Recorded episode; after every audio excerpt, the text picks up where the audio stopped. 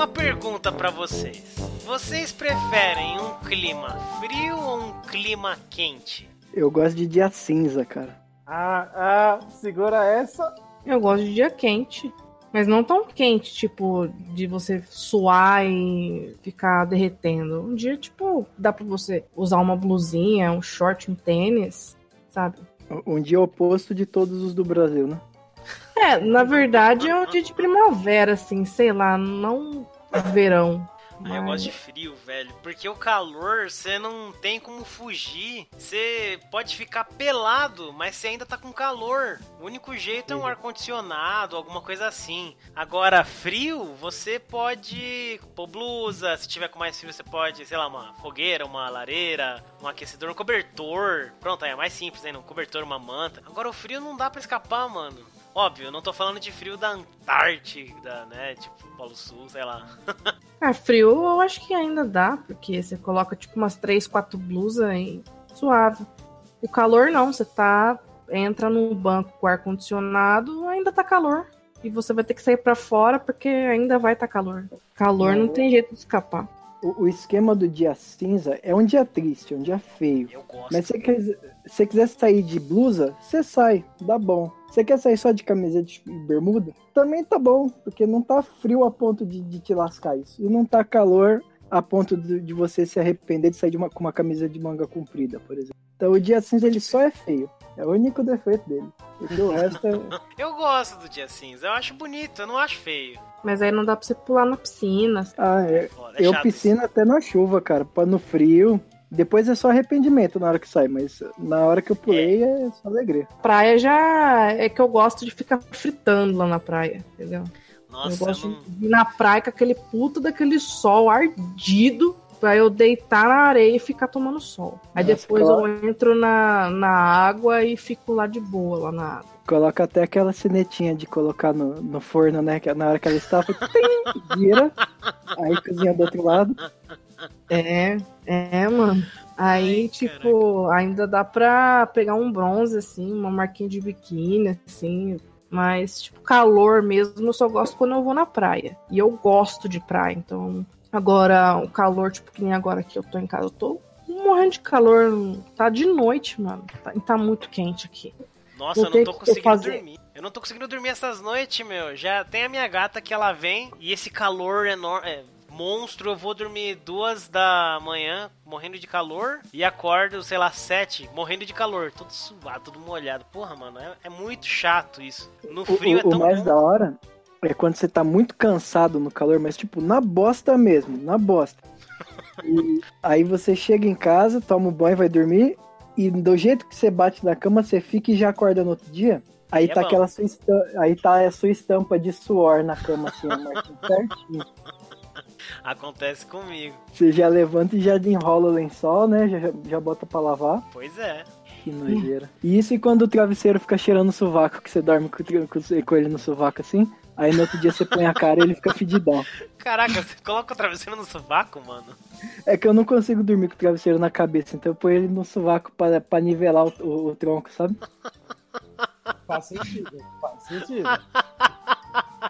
Ele tem um ponto. O, o, maior trauma que eu tive foi uma vez que, que meu irmão, eu não dormia em casa, e meu irmão dormiu na minha cama. E meu irmão tem um hábito que eu descobri no dia seguinte, quando eu fui dormir. Que eu pus a, a cabeça no travesseiro e tava um cheirão de, de, de saco suado. Meu Deus! E, e eu descobri que meu irmão dormia com o travesseiro no vão das pernas. Meu ah, Deus! É... Ah, mas isso aí eu também durmo. Mas, tipo, eu peguei vício porque quando eu tava com a barriga grande, era difícil é, você dormir, tipo, de barriga para cima, com uma barriga de fodendo nove meses e virar. tipo, é, não tem posição para você dormir. A única posição que eu conseguia dormir 30 minutos e acordar era colocar o travesseiro no meio da perna e colocar a pontinha embaixo da barriga para ela ficar meio pontada para cima, assim, sabe? Usava então até calça, né? hoje, né? até hoje eu tenho esse costume. Ah, o seu foi meio que na obrigação, né? Eu tive que eu tinha que fazer isso porque eu não conseguia dormir de barriga para cima, de barriga para baixo, de lado, sentada. Eu não conseguia dormir. É o único jeito que eu achei eu, eu tô começando a passar por isso, mas é porque eu tô ficando gordo mesmo. Nossa. Mas eu vi umas pesquisas dizendo que o melhor jeito de você dormir é deitado de lado com o lado esquerdo pra baixo, né? O lado direito pra cima, porque É o do lado fundo do estômago, né? É, e se você deitar do lado direito pra baixo, vem uns sucos gástricos, umas coisas assim, daí você acorda meio zoado. Do lado esquerdo É. não tem quase nada ali, daí fica. São coisas que não tem problema, tá ligado? Sem falar que de lado, a coluna ela fica na, na- do jeito que ela é mesmo, né? Porque ela não é retona, ela É, é, ela meio parece uma curvada. interrogaçãozinha assim, né? É, Não tão curvada. Então, ser. eu, exatamente. Eu fiz curso de bombeiro um tempo. Cheguei a me formar, eu nunca exerci porque, sei lá, tinha muita regrinha que eu não gostava. No curso de bombeiro, isso aí chama o decúbito lateral. É, sempre que alguém engasga alguma coisa assim, você tem que botar ela com o lado esquerdo pro chão, que é justamente pra, se tiver alguma coisa obstruindo perto do estômago, ela descer pro fundo. Se tiver mais próximo do esôfago ali, você consegue dar uma prensadinha e o, o próprio ar do estômago empurra pra fora o, Olha que o, foda. o negócio. É cultura aí, ó, tá vendo? O pessoal acha que eu só falo dois idiomas, né? Que é português e várias bosta.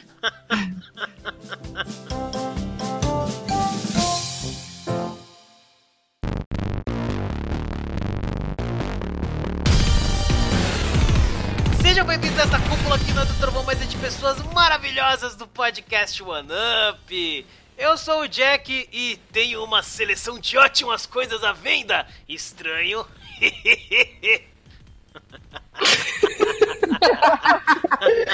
Welcome, é, stranger. é, eu ia falar em inglês, né? Mas É, Esse cara aí é mítico. é o mítico. Vamos além. Então, é, eu eu sou o Wallace e eu fico pensando como seria Resident Evil atualizado, em vez de máquina de escrever, seria pendrive? Não, como é que você vai escrever no pendrive? É, Precisa de você faz o computador. bloco de nota. Seria leitor de impressão digital. Aí, ó, Ó. Ah, entendeu? tá. Aí, ok. É. Entendeu? A gente- a gente Sabe aqueles, aqueles smartphone que, tipo, aí tenta desbloquear e vai ver, tirar foto assim, é um zumbi tentando desbloquear assim. Só falta conseguir, né? Eu sou o Caio e. parece que eu dei uma roupa, não parece? Parece. Sabia. Nossa, eu tinha frio na espinha quando eu escutava isso no jogo, cara. Nem me fale. Mano, teve uma vez que eu tava na sala de save de repente esse cara. Bah! Stars! Derruba assim as paredes do save. Eu só bati o dedo pra desligar o videogame só. E o pior é que o save você entrava e você falava, putz, aqui ele não aparece, né? Calma, gente. Depois a gente fala disso. Eu, pera, eu fiquei empolgado, foi mal. Oi, galera, eu sou a Jéssica e eu não sou Stars, mas adorei estar aqui com vocês hoje. Nossa.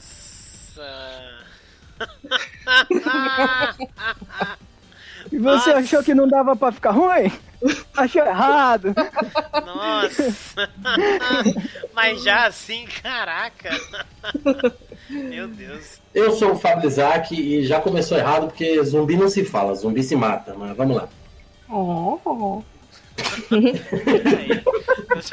Eu, tive que refletir sobre a sua frase agora. Hoje a gente vai falar de uma das franquias mais conhecidas e aclamadas dos games, Resident Evil. Mas antes, vamos pros recadaios. Aê,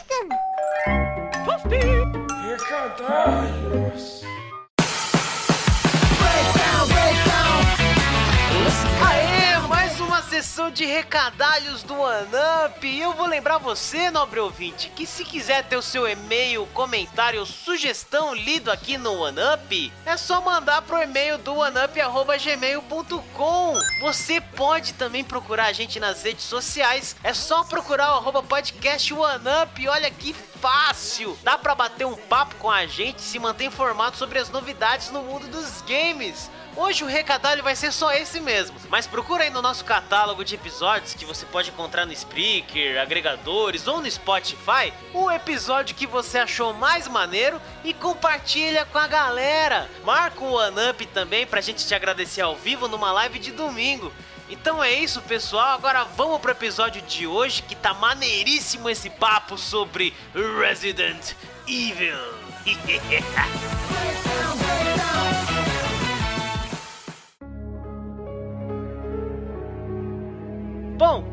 hoje o papo que a gente vai bater aqui é sobre Resident Evil. Só que eu já vou limitar a discussão aqui aos jogos mesmo, porque Ufa! senão. É, senão a gente vai ter um episódio de mais de 4 horas e não é o que a gente quer aqui, né?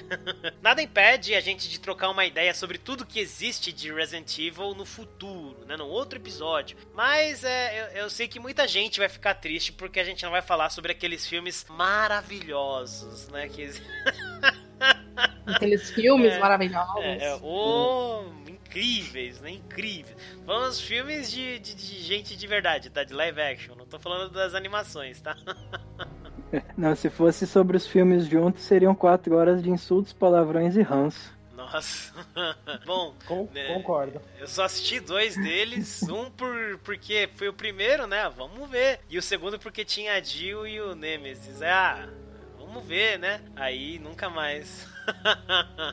Eu Bom. assisti todos só pra poder falar mal. É, o Felipe também. Bom, vamos lá então. Então a gente nem vai entrar em detalhe técnico aqui, vamos falar mesmo é da história central da franquia e dos jogos que cada um aqui jogou. Pra quem não sabe, tem no total 17 títulos da franquia Resident Evil nos consoles principais. Desses 17, é jogo pra caramba, né? São mais de Jogo pra caramba. são 21, não, mais de 20 anos de história, né? Mais de 20, foi, o primeiro foi lançado em 96, então 23 anos de Resident Evil. É, desses 17, três recontam alguns dos principais pontos da história principal do jogo. Três não tem uma conexão tão direta assim com a trama principal do Resident Evil. E dois são um remake, né? Do primeiro Resident Evil que saiu em 2002. E o mais novo membro da família, que é o Resident Evil 2, que lançou agora no dia 25. Tem o Resident Evil Zero também, que ele tem remake, se não me engano. Não, ele saiu como remaster, não é? Ah, ele é remaster Zero. só? É, que aí ele Ah, era nossa. do Cubo, aí ele saiu pro PS4, não saiu pra PC Ah, ele remasterizado. saiu- é isso, isso. Ele sa... Aí ele saiu pro PC também. É, verdade. saiu o, o 1 remaster, né? Ele é um remaster bonitão. É, passaram um filtro ali. Ele saiu junto com o remake do Resident 1 pro Cubo. Bom, vamos lá então. Em 96, lançou Resident Evil pro PlayStation 1. Foda. Exato. Esse jogo, ele basicamente definiu como que ia ser esse gênero, né, de survival horror com ação e tal. E, mano, incrível, um jogo incrível e ainda mais o começo alucinante, né, com live action, né, com cenas de filme de verdade, atores de verdade. É. Assim, não tô nem falando da atuação, tá? Mas era muito legal ver aquilo. Mostrando o poder do PlayStation 1, né? Tipo, mano, como que um filme sai Pois de um é. CD? Mano, Botaram pois é. gente nisso aí, né? Pois é, muito foda. Eu joguei muito pouquinho desse jogo, bem pouquinho. Então nem considero como se eu tivesse jogado. Eu não cheguei nem na famigerada cena do cachorro, né? Que todo mundo fala da cena do cachorro. Então eu joguei bem pouco, quase nada. É que assim, tinha uma cena do cachorro que era meio que um. Um easter egg, né? Que no começo do jogo você entra, encagaçado, né? Na mansão. Aí você pode pensar assim, ah, eu vou tentar sair. Aí na hora que você tenta abrir a porta, o cachorro enfia a cabeça lá, sabe? Olha eu aqui. E você se caga inteiro. Não, E tô falando uma- daquela cena mesmo. da. Não, dá medo essa, essa. Quando você tenta, tipo, ah, foda-se vocês, eu vou embora. Aí você abre a porta assim, aí o cachorro tenta te morder. Aí a partir daquele momento você tenta sair pela porta da frente, aí aparece a mensagem em inglês que você não pode. Tem muitos cachorros lá fora. Muitos monstros lá fora, né? Você acabou de ser guiado pela força do cagaço, né? Mas eu acho que o Jack tá falando daquela que, o- que os cachorros. Pular uma janela no corredor, janela. né? Essa mesmo. É, é, eu quase perdi um controle nessa cena aí. é, porque eu era molecão, eu acho que eu peguei esse jogo em 98. Logo eu tinha uns 8 anos ali, né? Aí meu pai que deu, você viu que o pai é responsável, né? Como eu tinha muito cagaço de jogar, jogava eu, meu primo e o meu irmão mais velho. Então geralmente era meu primo que ficava com o joystick e a gente só ficava encagaçado em volta, né? E quando ele chegou nessa cena, que ninguém tava esperando, era um corredor vazio, tô feliz por isso, né? De repente pula um monte de cachorro, quebra tudo as janelas e o controle sobe. Aí dá aquela mensagem de que, que o controle tá desconectado na TV. Nossa. Caraca. É, aí a gente não sabia se tinha quebrado, a gente não queria colocar de novo e ver se tava funcionando, porque sabia que ia dar merda. Foi um dilema moral, foi meu primeiro dilema da vida, assim, foi, foi esse daí. Mas, mas o, o mais impressionante não é nem os cachorros. O mais impressionante é que numa certa parte do jogo você volta lá, tem aranha. Ah, é, pode crer, né? Começa o cachorro não é nem o, o maior problema, o problema é a aranha. Isso, e quando começa a encher de Hunter também, que some todos os zumbis e começa todo lugar a aparecer Hunter. Bom, mas gente, a história desse jogo é que, na verdade, como, como que é? Vai, eu, eu, sei mais ou menos, mas quem manja é, aí pode explicar. A STARS é um grupo de resgate, é um grupo de operação especial e resgate. E a Jill era tipo zica dos deltas lá do, do exército americano. Ela é da equipe Alpha, né? E, e existe um, um, chamado, né, de... O pessoal chamou a equipe Bravo para atender um, uma ocorrência ali na onde é a região da mansão que era meio que uma emboscada para matar todos os membros da, da Stars ali, da, da equipe Bravo. É, na, na e... verdade, né, eles foram pra mansão. O Albert é, Wesker, né, ele é o capitão lá do, do Stars. Isso, indo... só que a equipe Bravo já tinha ido e se lascado, e a equipe Alpha vai dar suporte para a equipe Bravo, que aí é onde tá o Wesker junto. Só que é meio que uma emboscada para ele liquidar o, os Stars ali, porque eles sabem é, demais, né? O... Que ele quer recuperar tudo que pode incriminar a Umbrella, né? Que é a empresa que tá mandando ali, e ele tá trabalhando secretamente para Umbrella. Isso, ele, vai... é um dos cientistas da, da Umbrella lá. Fale falar do Wesker, porque o Wesker não é só um cientista, ele não é só um. um é, ele é meio que o ele é cabeça, uma, um... né? É, é que ele assim, é que tudo bem, isso, isso vai ser explicado mais pra frente, mas ele é tipo uma experiência, ele é tipo uma pegada muito, tipo, muito tecnológica, saca? De quem é o Wesker. Acho que é melhor a gente explicar quando for mais, no, mais pra frente dos do, do jogos. Tem uma pegada do, no primeiro, é que eu não sei se vocês notaram isso, mas a, o. Putz, esqueci o nome do cara que anda com a Jill logo no comecinho do jogo. O Barry Burton, ó. O Barry, o Barry ele entrega o lockpick pra Jill, aí ele fala assim: ah, não, toma esse lockpick, você, você como é a mestra da destravar a porta, você precisa disso. Aí eu fico pensando, poxa, se ela é a mestra de destravar a porta, por que, que ela já não tinha separado logo no começo? não, mas. É emprestado, sei lá.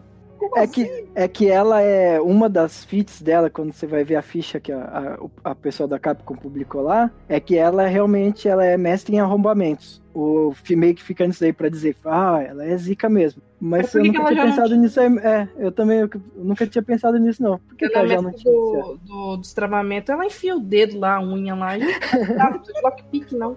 Ela grita na maçaneta e ela abre, né? É, ela dá uma cuspida assim, dá uma esfregada assim e abre a porta. Resident Evil. Oh, vocês falaram do Wesker, é só um, um comentário assim no primeiro. Eu já comecei meio que desconfiar na época, porque quando eu comecei a jogar Resident Evil, eu também, meu tio jogava antes e tal, eu fui pegar o controle para jogar com 6, 7 anos. E até os 12, 13 anos, a gente não falava inglês e a gente só jogava a versão em inglês. Ou seja, a gente jogava o jogo às cegas. A gente ia pela é, intuição. É, vai clicando e andando, né?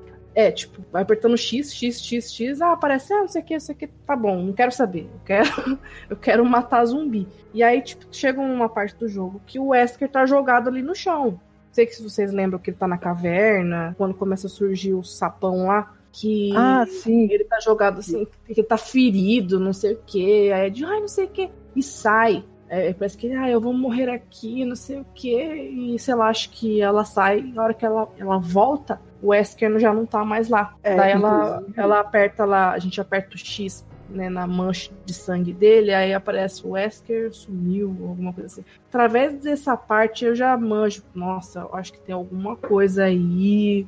É, então, eles tentaram é. mudar isso daí no remaster, que nessa cena, que é onde você pega a manivela para baixar, não lembro se é para baixar água para virar a caverna, para poder passar. Eu acho que para virar. E no novo, não é mais o Wesker que tá lá, é um outro companheiro deles lá. E na hora que ela vai falar com o cara, o maluco toma um teco no meio da cara e ela não sabe de onde veio o tiro, só que alguém matou ele por trás dela, sabe? Hum. E coincidentemente então, o Wesker é... aparece um tempo depois. Nossa, eu nunca vou imaginar quem matou esse cara, né? Mas tudo bem, tudo bem. Vamos fingir que a gente acredita.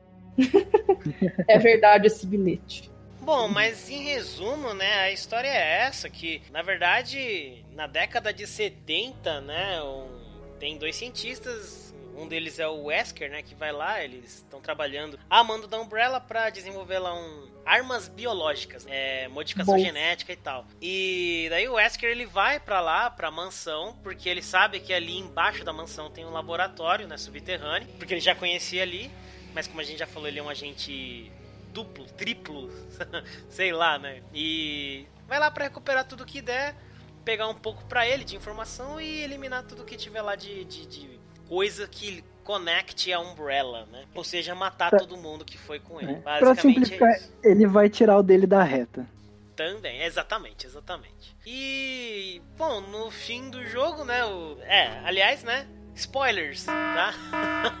spoilers se você não jogou nada da franquia, então você vai levar spoiler aqui, tá, gente? Eles conseguem, né, acabar com, com tudo que tinha lá dentro. O Wesker, né, se revela como esse cara que na verdade não era do Stars, mas era da Umbrella. Eles acabam encontrando um antigo amigo do Wesker que na verdade era um outro cara que tinha injetado nele mesmo um vírus, que daí é o famoso Tyrant, não é isso?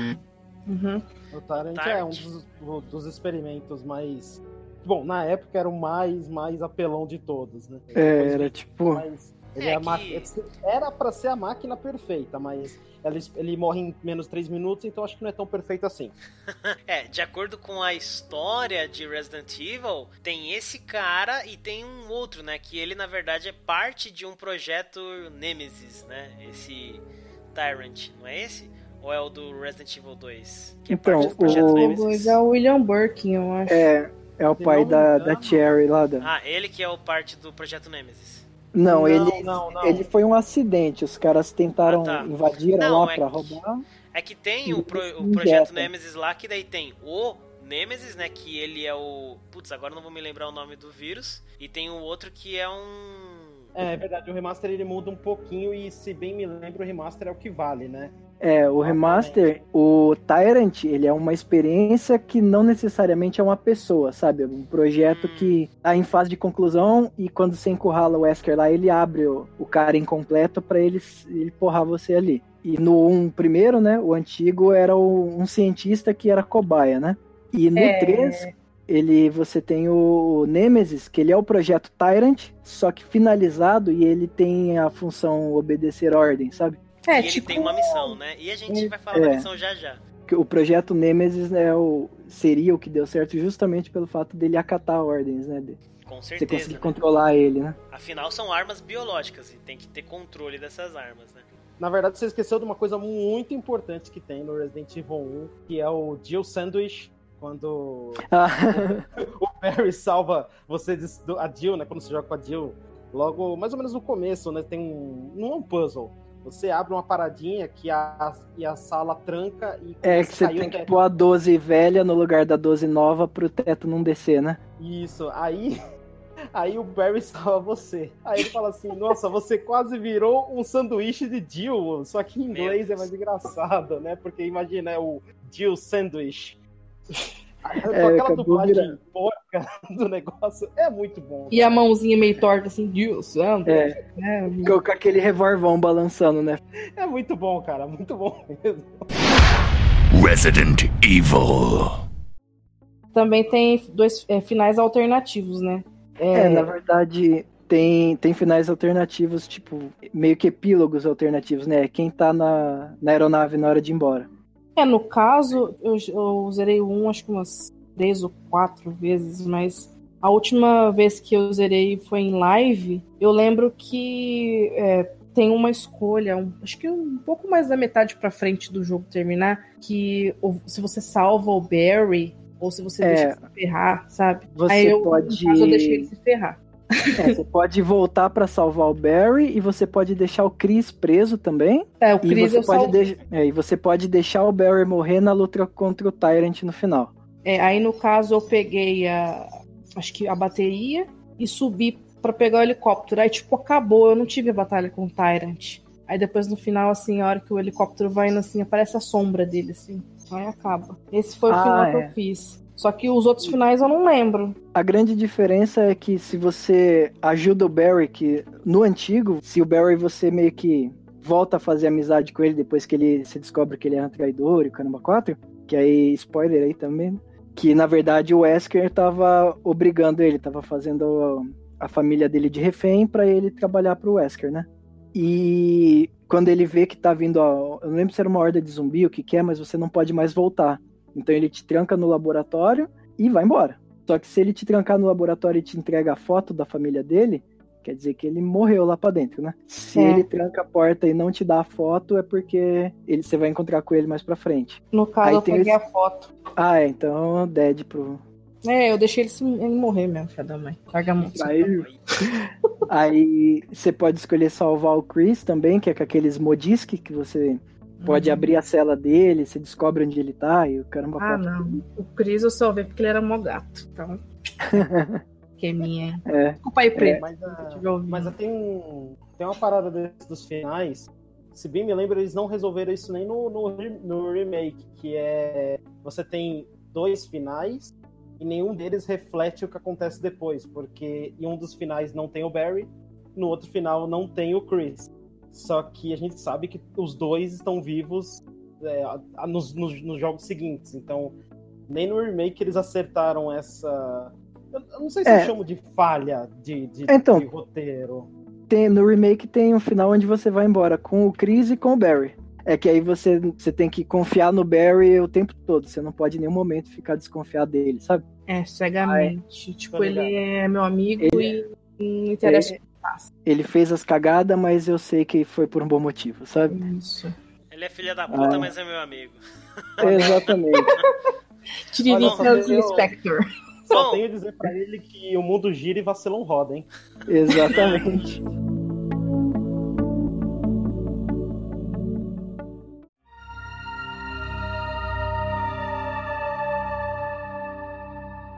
1998, quando lançou Resident Evil 2. Nesse Resident Evil, nessa sequência, a gente, o protagonista é um dos personagens que tava no primeiro, que é o Chris Redfield, que nesse jogo ele basicamente vai atrás da irmã dele, que é a Claire, que ela tá em algum lugar de uma ilha, né? Ela tá e a história começa a se aprofundar né, do Resident Evil. Muito, muito maneiro. Bom, e ninguém sabe direito como ela foi parar lá não. no começo. Você chega e fala, ah, eu vim atrás da minha irmã. Porra, ela tá numa ilha. Ok, tá bom, ela é colegial. Tá, tá bom, Tranquilo, mano. Suave. tranquilo. E no meio disso, né, eles têm que acabar salvando o, a... Ih, eu esqueci o nome dela. Sherry? É a Cherry, Sherry, né? A Sherry que é a filha... a filha do William.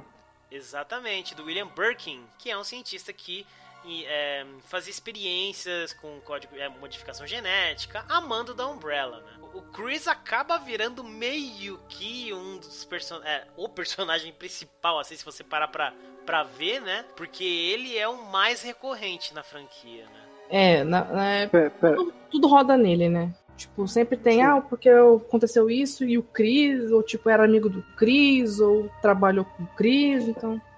É, até o Resident Evil. Ah, não, o Survivor já é, tem a ver com o Leon. É, Você descobre que os caras são coleguinha de, de academia e tudo mais. mas ele é o elemento, assim, todo mundo paga pau pra ele. É, ele- todo mundo tá querendo ficar junto com ele, né? A É. Jill fica correndo atrás dele, todo mundo tá. Tem, tem algum laço com ele, né, na, na história. É. Só o Leon que não, né? Que... E o mais legal, eu não sei se vocês chegaram a jogar aquele Operação Recon City, que é um dos. Ah, eu, eu já vi, mas eu não joguei. Eu Que cheguei a ele- ver algumas coisas.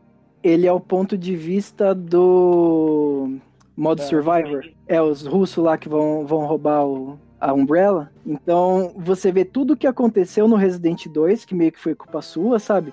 Você vê tudo que tá acontecendo na cidade do Resident 3. Então, meio que você olha por outro ponto de vista tudo que aconteceu nos jogos. Então, o jogo em si é meio chatinho de jogar. Eles quebraram um pouco a jogabilidade do jogo. Mas a história que você vê ali, com, que eles vão contando, é muito da hora. Mostra o, o William sendo baleado, aí ele vai lá e se injeta a parada lá. Se não me engano, é um dos seus companheiros lá, dos seus personagens que, que enche ele de tiro lá.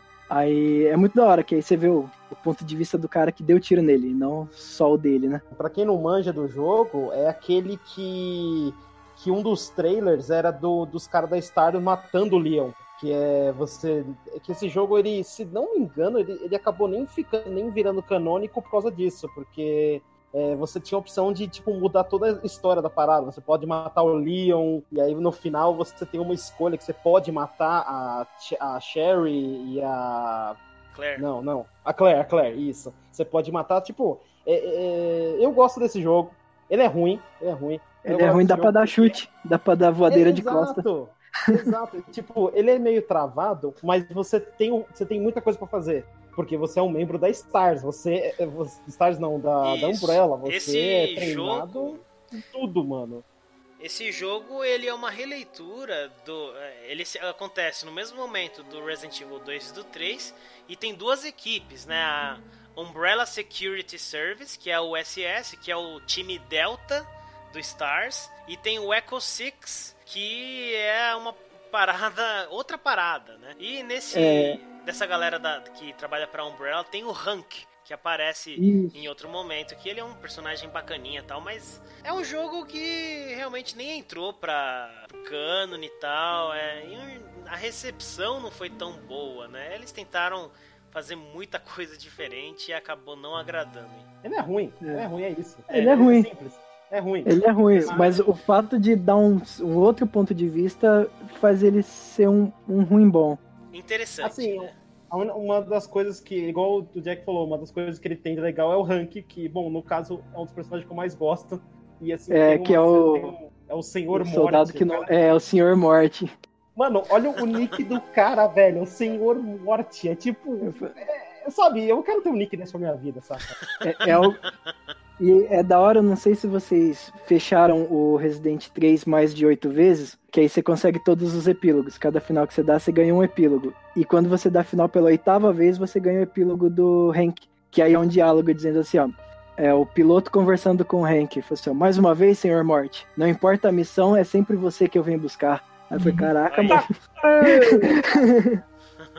que da hora. Eu só sei que, tipo, é, não sabia desse, mas eu sei que parece que no Resident 2, se você zerar, acho que sem gastar muita munição ou sem tomar muito dano e num tempo reduzido, você ganha a habilidade de ser um tofu. Tipo, Poxa. É verdade. Sim. o, o é Leon, o- em vez de ser o é. Leon, ele é um tofu gigante. Tipo, mano.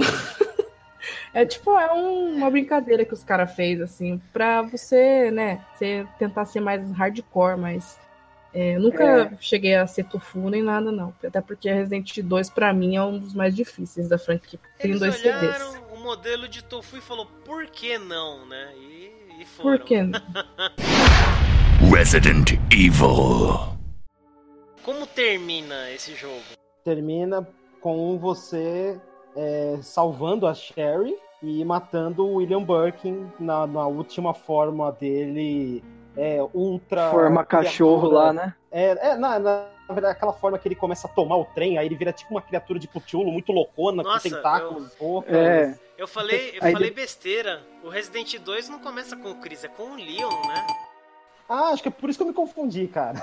O que eu tava falando era do Code Verônica. Olha que vacilo meu. Ah, agora eu entendi. Nossa, e eu me confundi na sua confusão, olha só. Ou não, eu tô errando de novo. Eu sei que o Resident 2 é com o Leon e a Claire. Isso. Isso, a Claire vai exatamente. buscar o Chris, por isso que ela esbarra no Leon. Que ela tá Ah, chegando em Raccoon City e vai Isso. pegar o.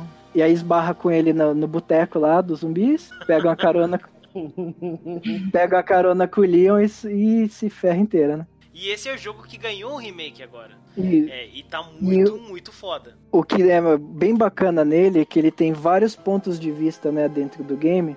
Então você tem o modo comum, que é o Leon no disco A e a Claire no disco B. Agora, se você começar a jogar com o disco B, na verdade a Claire vira disco A e o Leon vira disco B. Então você tem a visão da Claire no cenário do Leon e a sabe, você consegue inverter as histórias.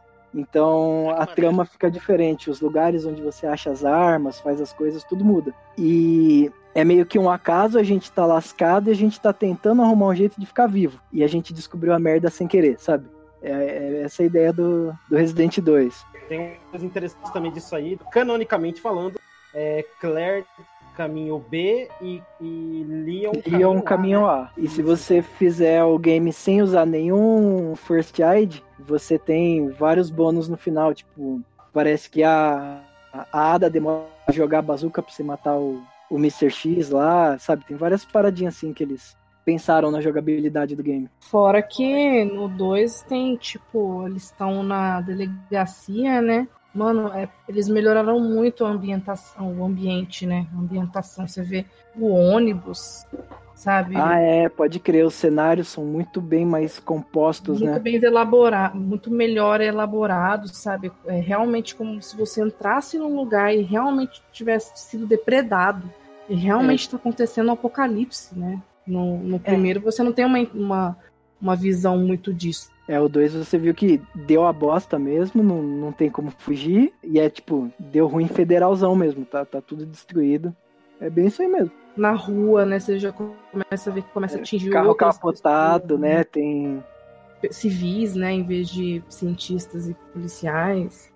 É, e tem, tipo, todo tipo. é, a variedade de zumbis aumentaram bastante, aumentou bastante, Agora, né? essas menininhas de sainha, tipo, andando por aí dentro do ônibus, tem passageiro, sabe? Aí você começa a ver que realmente, beleza, o mundo vai acabar mesmo. É, na verdade, né, tudo isso aí acontece em Raccoon City e Raccoon City é o playground da Umbrella, né? Quando acontece ah, o acidente de acabar, porque vocês falaram do Hank, o Hank acidentalmente acaba derramando um vírus lá que eu nem, nem vou lembrar do nome, eu não sei se é o G ou se é o T, não sei qual que é.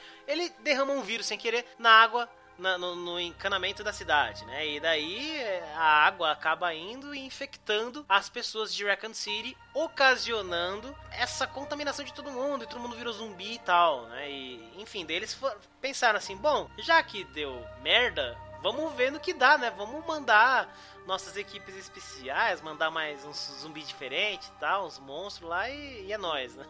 Vamos ver mas- até onde isso vai, né? Exatamente, né? Ver o que, do que é que são capazes aquelas armas biológicas, né? E isso a gente vê muito mais no 3, né? Que é quando isso acontece. No 2 é muito maneiro e, e esse remake que tá agora, né? Esse novo remake do 2, mano, a ambientação tá foda. A gente teve a oportunidade de jogar, né, um pouquinho a demo. A demo ficou disponível, né, um tempo também pra galera, os primeiros 30 minutos. Cara, muito legal. Mano, os zumbis, né, o, o, o, gore, né, como é que eu posso dizer, o, o- lado visceral desse jogo tá muito melhor, né, muito maneiro. É, Eu tava vendo uma entrevista, eu acho que era com. Eu não sei se era o designer do game, o designer de iluminação. Ele tava falando que o Resident tinha esse aspecto bem pesado, bem assustador, por causa da forma como você assistia o jogo, né? Que a, a ideia veio depois que era pra dizer que eram as câmeras de, de segurança da Umbrella. Mas é o que a, a ferramenta possibilitava pra ele, sabe? Não tinha como fazer tudo aquilo que eles fizeram e ainda manter uma câmera seguindo e, e vis- é, visualizando tudo em volta, porque você ia achar muito defeito no jogo se desse pra fazer isso. Uma então-. É. E quando eles conseguiram pegar isso no Resident 4, eles viram que o jogo virou um jogo de ação, pela perspectiva como você tá vendo o jogo. Então ele falou que a perspectiva muda muito o que você tem ali de visão do jogo. Então ele tem que pegar uma perspectiva de ação e transformar isso em terror. Aí ele falou: pô, se eu colocar o cara no escuro, isolado, sem visão nenhuma, sabe? O cara ele tá no breu, sozinho, ele não enxerga o que tá vindo por trás dele, sabe? Ele tem muito entulho, tem muito obstáculo, muito empecilho para ele se mover. Então ele falou que foi muito um trabalho de visual, sabe, Pra conseguir tornar um jogo de ação num jogo de terror de novo, sabe? Muito foda, Eu- um eu- trabalho eu muito achei bem feito. É genial, cara. Esse remake É. tá, tá foda. A gente bateu um papo muito melhor, né, sobre esse remake no One Up Drop 58. A gente falou bastante sobre esse remake do Resident Evil 2.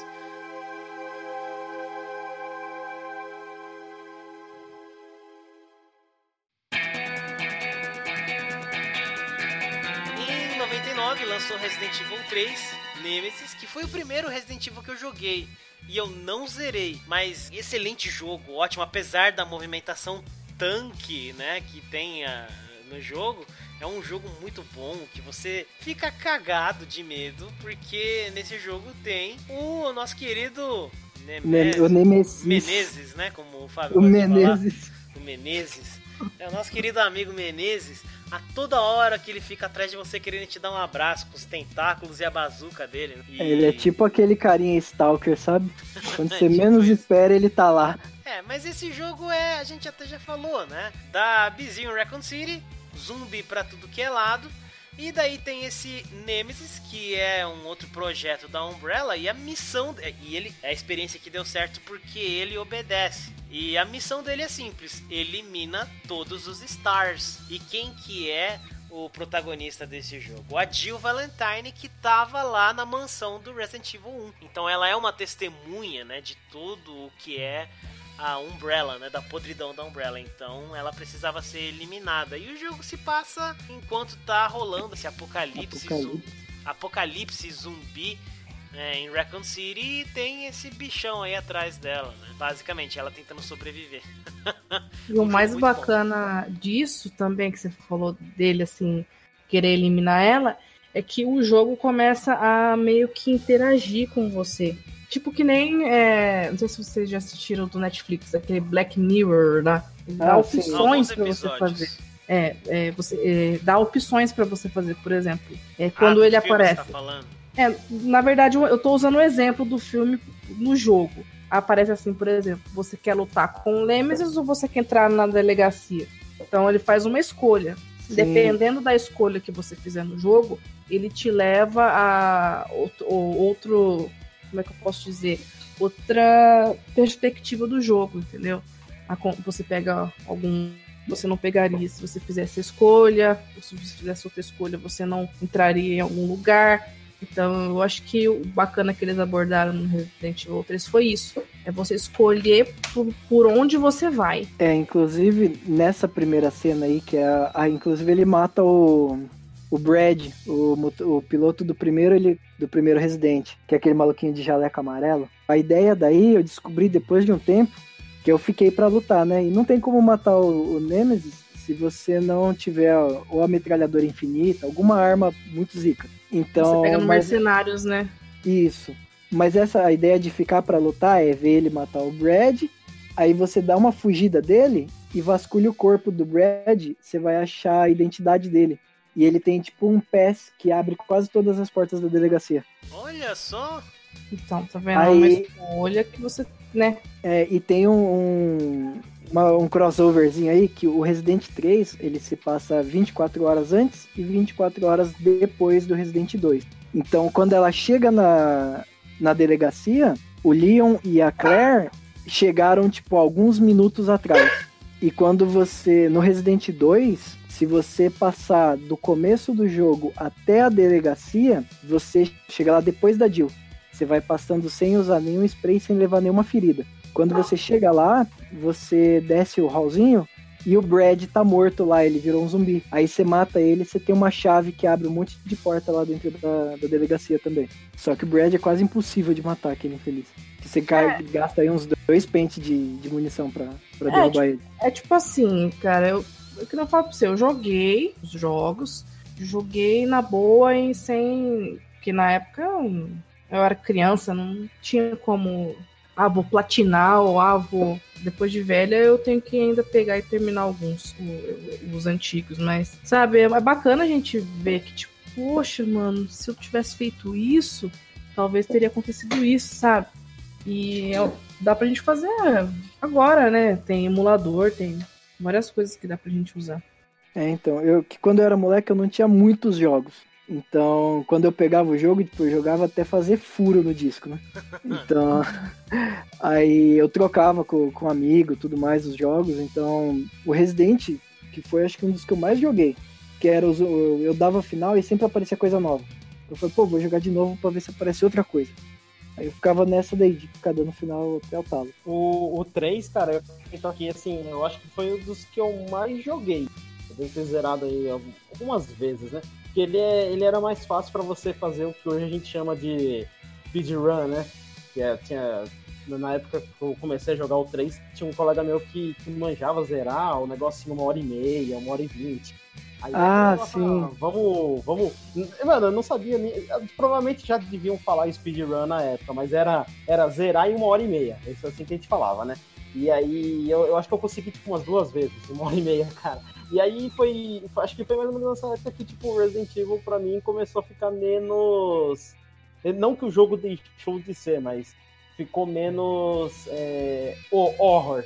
Por conta de que, meu, pra mim era. Vou zerar em uma hora e meia. Como é que eu vou ter medo de um negócio desse, saca? Então, nesse, foi esse Resident Evil que me deixou assim, ah, é, Resident Evil é legal, saca? Já não, já não tinha mais aquele terror, então.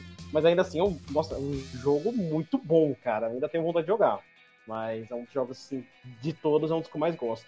Ele é legal que ele, tipo, ele muda muito a ambientação, né? E tinha o modo do Mercenários, né? Que, que dava pra. eu Acho que foi por, por causa desse modo que o pessoal começou a querer fazer o speedrun, né? Que você tinha um tempo e você é obrigado a passar desde o trem até prime, o primeiro cenário do game, né? E você Sim. tem que chegar lá o mais rápido possível. Senão o tempo acaba. que, mano, eu sempre adorei modo Mercenários, cara. Mano, é um, é um modo muito da hora de jogar, cara.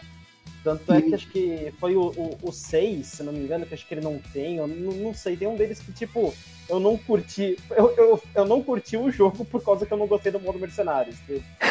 Esse modo é muito da hora, cara. Não, é muito bom. E eu vi um, um gameplay recentemente de um cara. Você lembra do Mikhail lá, que é o, o grisalho lá, o carinha de cabelo branco? Sei, sei. Jogar com ele no modo mercenário, você tem uma faca, a pistola e um monte de, de desodorante lá, né? Uhum. E eu vi o cara. É o desodorante O de spray- vida o lá. verde. Eu chantilly Aí- verde. É, chant- chantilly de, de abacate. Aí eu vi o cara, ele fez o jogo matando todos os zumbis com a faca. Eu falei, mano, É. o cara, ele, ele, ele sabia todas as táticas possíveis pra conseguir derrubar os zumbis, sabe? E ficava matando o zumbi no chão. Foi, mano, e ele, o cara, tipo, tinha uma infestação de zumbi. Ele ia bater em um, andava pra trás, batia, andava, batia, andava, batia, dava facada na perna, o cara caía. Conforme você vai matando zumbi, você recupera tempo, né? Ganha 20 segundos, 25 segundos. O jogo começa com, acho que você tem 1 minuto e 50. Ele terminou o jogo com 28 minutos. Puxa vida, hein? Eu falei, mano, esse maluco aí me superou em anos luz. Que eu não teria coragem de fazer aquilo, não. Ah, eu ainda acho muito difícil, porque eu, eu sei- faz um, acho que uns 15 ou 14 anos que eu joguei Resident Evil 3, mas eu lembro no modo Mercenários que sempre tinha um zumbi filho de uma égua rampeira que ficava na porta, caído É, no chão. Você sai, ele já pega tua perna, né? E E eu sempre morria ali. Eu nunca consegui pegar, pegar o último item por causa dessa merda desse zumbi. É, o 3 Eu foi responsável por eu ficar cagado, né, muito tempo, por conta do Stars, né, toda hora, né, o Menezes indo atrás de você. Mas isso tudo se resolve no fim do jogo porque... o- na história, né, o governo dos Estados Unidos manda atacar uma bomba nuclear lá na, na Raccoon City pra resolver o problema, né. Com a bomba que resolve isso aí. Ataca a bomba que resolve. É, ou você mata ele ou você deixa ele viver. Mata esse desgraçado, filho da mãe. Perseguiu o, o jogo inteiro, não vou matar essa merda? Que isso? O Capri já mata ele lá na hora mesmo. Eu nunca deixei de não matar ele. Ah, que você tem que fazer ele comer o cadáver lá pra depois dar um tirão no, no Menezes, né? Vai morrer, seu desgraçado. Pá. Eu joguei ele duas vezes, Resident 3, duas vezes. As duas vezes eu matei esse filho da mãe. Jéssica tem ódio no coração.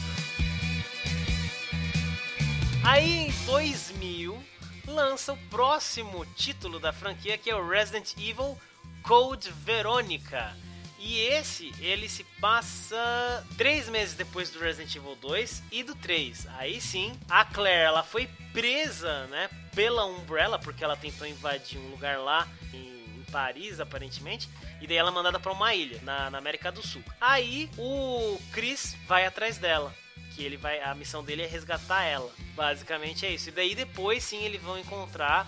Agora sim, né? A. Eu acho que é Sherry, não é? É, é a filha do William, não é? Isso, isso, isso, É, isso, isso, É a. Cherry. Sherry. Exatamente. E essa é a trama do jogo, né? Mas assim, aí você tem uma. Você se aprofunda na história Porque aí tem o cientista lá que a gente já falou, que ele trabalhava com modificação genética. É um jogo importante para a história de Resident Evil. Eu joguei ele. Ele teve a primeira sacada onde você podia. Tinha arma de duas mãos, né? E você podia abandonar as paradas no meio do cenário, sabe? Então isso aí dava uma facilitada, porque às vezes você precisava de algum item e você não tinha nada que você podia usar ali na hora. Então você podia simplesmente descartar ali no cenário e segue a vida. E Mas a faca era boa. Você jogou o Resident Evil Code Verônica X ou o Survivor 2? Eu joguei o Code Verônica. Era do Dreamcast? Eu Então eu acho que é diferente, porque não sei se eu só tô falando merda, mas o Code Verônica que eu joguei, ele é só um pouquinho mais pra frente te dava uma bolsa maior, mas mesmo assim tinha que usar o baú. Então, você tem o baú no jogo, mas você tem a opção de descartar, de jogar as coisas no chão. Ou eu tô confundindo com o Zero, porque o Zero também tem Não, essa parada. acho que você tá Não, não, o, o zero, se não me engano, você não joga no chão. Ah, então você- é de verão. você troca. Tipo, é, eu não, não é o Code Verônica, mas eu acho que você tá confundindo É. com outro. Porque eu lembro até que, tipo, tinha uma, uma parte do jogo que você, em que você tinha que pegar o extintor pra poder passar pro outro lado da ponte. Tipo, sem o extintor você não conseguia. E aí eu não conseguia descartar item pra pegar. Não tinha nenhum baú perto. Hum, Então, é, eu acho que você tá que é, é o. Zero mesmo, que você larga o que você dropa o que você tem pra pegar o item novo. Isso, É. e não tinha nenhuma erva pra usar, não tinha nada, eu só tinha coisa que eu realmente ia precisar, então eu acabei tendo que prosseguir no jogo sem o extintor. Ah, Isso fez falta lá na frente. Lembrei agora, tipo, o zero você pode, drop, você pode jogar no chão por conta que você joga com dois personagens ao mesmo tempo. É, aí você pode dropar pro outro pegar, né? Isso. Agora, o Code Verônica, a pegada dele é que ele tem aquele esquema de baú que, assim, o que você colocar em um baú fica, Fica só naquele baú. Naquele baú, se você, tipo, não tem, ou não é universal, que tipo, plim, aparece no outro. É, Tem é, magia. Cada baú é um. Esse não tem magia, tá ligado? Esse aqui é no É. hardcore mesmo. Esse aqui é, é, é só pra quem é expert, tá ligado? é, não é a bolsa do gato Félix, né? Não. E pode ver que muita gente fala que esse é um dos mais difíceis, cara, justamente por isso, porque além dele, dele ter aquela mo- movimentação tanque, você tem essa parada que você tem que pensar exatamente onde você vai colocar os itens, porque senão você vai ter que dar um rolê. E tem uma parada também que a partir de uma parte do jogo você não volta mais pra determinados cenários, né? Então se você largou uma parada naquele baú, já era pra você. Já era, que nem o extintor. Se eu passasse a ponte, eu não tinha como pegar ele. Mas eu sabia que eu tinha que, que levar ele pra lá, porque eu já tinha feito antes. Então eu tive que deixar pra trás e, e eu não lembro o que, que pegava. Acho que tinha que apagar fogo pra pegar um item. Eu não vou lembrar, mas foi de grande importância. Se eu não me engano, depois eu tive que recomeçar, porque eu tinha que pensar certinho, porque eu tinha que levar o extintor. Ele era muito importante. Então, é depois você tem que. é, fora que esse jogo é. Eu acho que é um dos que você tem mais que usar o raciocínio lógico. Porque, tipo, quando que você vai pensar que uma chave tem que pôr asa da, Ah, é, da tinha... libélula, da PQP, velho? Como que uma chave você tem que pôr asa pra abrir uma porta? É só uma É, chave. E tem uma parada no final que é tipo, é muito besta, mas é, foi muito genial. Que pra você poder fechar o game, você tem que habilitar um computador. E no jogo todo você não acha o código dele. E o Uhum. código é Verônica. Verônica. Aí você fala, Ah, caralho. mas é, mas é. Pô, mano, Então, eu achei sensacional isso. Foi, caraca, bateu certinho. É Mandaram porque, bem. tipo, a gente pensa assim, qual é o código? Mano, eu, eu vi, eu, eu abri os livros, eu, eu li as coisas e não vi que código que é esse no Resident Evil Code Verônica. Que código será que é esse, né? Ah, mas foi, isso foi uma parada muito da hora, que você destrói a Genial. geleira lá, não é? No, lá no finalzinho. Depois você tem que lutar com o demônio lá de asa lá. É bacana. É, então, é, Esse Resident tem- Evil é bem legal. esse aí também é o, é o Resident Evil que tem, tem a daqueles boss que te mata num hit só, dependendo do golpe dele. Tem um, tem um boss que, tipo, ele, ele se chama Nosferatu. Não que ele seja um vampiro, mas é porque tem uma, toda uma referência. Mas é, ele tem um golpe que ele tá tipo um- uma corrida pra frente, que se ele pegar, ele te mata. E aí, meu, É. se você morrer, você vai ter que dar um encontrar ele de novo. E é legal que esse jogo tem um sniper. E aí você tem a mira de sniper. Então eu acho, eu acho bem legal esse jogo por causa disso, porque é como se eles tivessem assim falado, mano, vamos tentar umas pegadas diferentes de jogo, Vá, vamos. Vamos aprimorar ele, Vamos né? pegar umas mecânicas que a gente tentou e começar a aplicar para, sei lá, num futuro, quando já tiver as engine tiver mais robusta, a gente conseguir fazer, porque, meu, os caras fizeram isso no Dreamcast. Imagina a dificuldade que era. Então, eu acho que, que esse jogo ele, ele é difícil não só porque por decisão de game design, mas porque os caras falam, mano, vamos testar aqui, ó, bota boss que mata num hit só. É, agora não pode mais é, transportar item de, é, de, de baú para baú. Então acho que esse jogo tem, tem essa pegada de. Não, não é ruim, lógico, mas ele tem uma pegada de vamos testar algumas coisas para ver se pega. E a galera curtiu também. Então eu acho que tem um ponto legal esse jogo aí. Eu falei besteira de novo, porque a Sherry é do Resident Evil 2 e não do Code Verônica. Caraca. Mas eu não Só- lembro o nome da menininha também. É Sherry. não lembro qual é que era. o nome dela. É Sherry Sherry. Bird. Sherry. Quem tem no Code Verônica são os irmãos, né? Os gêmeos. Que um deles acaba virando o Nosferatu, né? Que Ah, é o cabelinho lá, Isso. corcundinha. Aí aparece o Wesker novamente, porque ele tinha sumido, vamos dizer assim, porque no final do primeiro Resident Evil, além de pegar os dados, né, da Umbrella, recuperar os dados, ele injeta nele mesmo um O T-Vírus, né? E daí aí é- aparece no Resident Evil Code Verônica, agora já meio tunado, né? Que eles têm. Ele já tem uma super força, ele já é mais rápido, mais ágil. Enfim, né? Daí você já sabe que o cara já tá, tá diferentão aí. Ele já tem, Foi- tem uma ideia, né? E foi esse jogo. Foi, é nesse momento que o Chris vê que ele precisa fi- ficar do tamanho de um armário. É, é- É, é realmente por conta desse jogo. Assim, por mais que eu esteja brincando, é por conta que no finalzinho o Wesker dá tipo, mano, dá, dá, dá aquele, aquele famoso cacete histórico, né? Dá uma surra no a, a surra que muda a sua personalidade, né? Exa não, mu- mudou até o físico do cara, né? O cara dá uma, uma surra que muda o físico da pessoa, olha só. E aí que o Chris vira e fala, mano, eu tenho que ficar forte porque eu tenho que matar esse cara. Aí vira uma parada que é pessoal, aí, tem, aí depois começa a entrar no desenvolvimento disso em outros jogos. É, Ele encontra o Terry Crews e os anabolizantes. Né? É, Eurotreino, Eurotreino. Eurotreino. Eurotreino.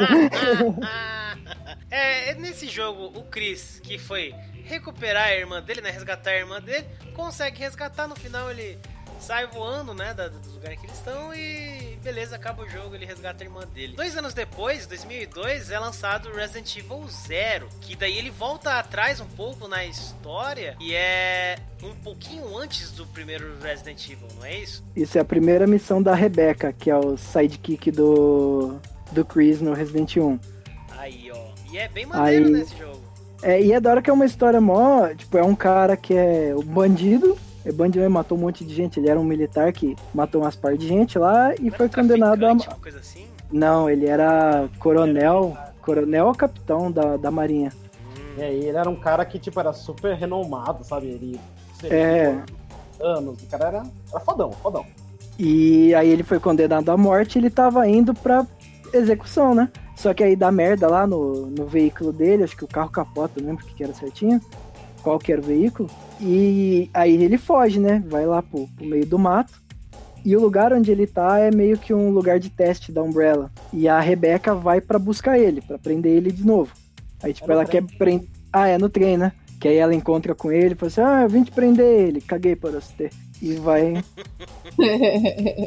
E, e vai nessa daí, que aí você vê que o cara ele não é de todo um cuzão, né? Mas ele ainda é cuzão. E começa a ir dando as merdas. Tipo, ele começa a ajudar a menina, a menina vai ficando só, oh, ele me salvou. O É, Zero eu não é um que eu joguei- fielmente, sabe? Eu, eu joguei pra ver a história e ficou por isso mesmo. Não, não joguei mais que isso. Não, eu também não joguei. A única coisa que eu sei mesmo é que começa, que nem primeiro, eu acho que tem a cobra, né? Aí, tipo, nesse já começa a aparecer outros animais, né? Tipo, mais tem, tem eu vi uma imagem de sapo. Tô vendo aqui no, no nosso pai Google que ele tô vendo aqui sapo, então já começa a aparecer mais cobra, né? Bem, então eu acho que fora isso, eles. Dá pra ver que o vírus tá, né? Que não é só aquela coisa de zumbi, você já começa a ver que, tipo, pô, os caras estão usando o vírus pra ficar bem mais forte, né? Você já começa a ver que o Wesker já tá começando a ficar bem mais, tipo, Clodovil, assim, o visual dele, né? De terninho, assim, dá pra ver que ele fica. Começa a ficar bem mais poderoso, né? Ele entra pro MIB aí, né? Já fica. É, o cabelinho dele já fica, tipo, meio ajeitadinho, assim. Então, o Zero, eu acho que já começa meio que, mesmo não tendo jogado, dá pra perceber uma perspectiva mais de longe, assim, que o vírus tá bem mais evoluído, né? É, ele meio que dá uma outra perspectiva, né? Do que a gente tava A gente tava recebendo. acostumado. Ele começa a mostrar que, a- que realmente era arma biológica e não só zumbi. Isso. Então, isso- E aí fica bem legal, cara. E eu gosto da mecânica desse jogo. Eu não zerei, mas eu joguei assim, vai, metade dele. E assim, você- a mecânica de você trocar de personagem é bem bacana. Que também é bem difícil, porque não pode morrer nenhum dos dois. Você tem que ficar É. ligadão, você tem que prestar atenção, administrar bem, porque assim, não, não vai ter erva pros dois ou spray de cabelo pros dois. É, você tem que pensar o que está fazendo. Você não controla ao mesmo tempo, tem que alternar, e aí você tem que colocar o outro meio que num bo- no modo bot quando tá- os dois estão juntos. É um jogo bem bacana, cara, pra falar a verdade. Assim, eu, eu gosto pra caramba, só que eu acho que assim. o Code Verônica, ele tem uma dificuldade que faz sentido. Esse eu acho que ele tem uma dificuldade um pouco acima, meio que, não sei, parece um pouco é, desbalanceado porque não, não, não quiseram balancear, sabe? Você tem essa impressão jogando. Eles quiseram deixar Entendi. difícil mesmo pra você ter dificuldade, não pra você, tipo, descobrir as coisas naturalmente. É. falando pra Não é você. ruim. Ou você joga, ou você vai ficar aí onde você tá. Já tinha Dark Souls nessa época? Não, não, não é. Vai, vai saber se não rolou alguma, alguma parceria aí né, nas ideias. A Eu vou só, só deixar difícil mesmo. Por quê? Porque eu quero, né? Acho que o Shinji Mikami, o Shinji Mikami tava meio irritado na época. Aí ele, mano, eu vou descontar no jogo aqui. Olha, não acordei bem. Esses moleques vão chorar no meu jogo aqui. Ó, tô irritado. É. Eu quero entrar no- na internet e só ver reclamação, só ver choro, só ver sofrimento. né?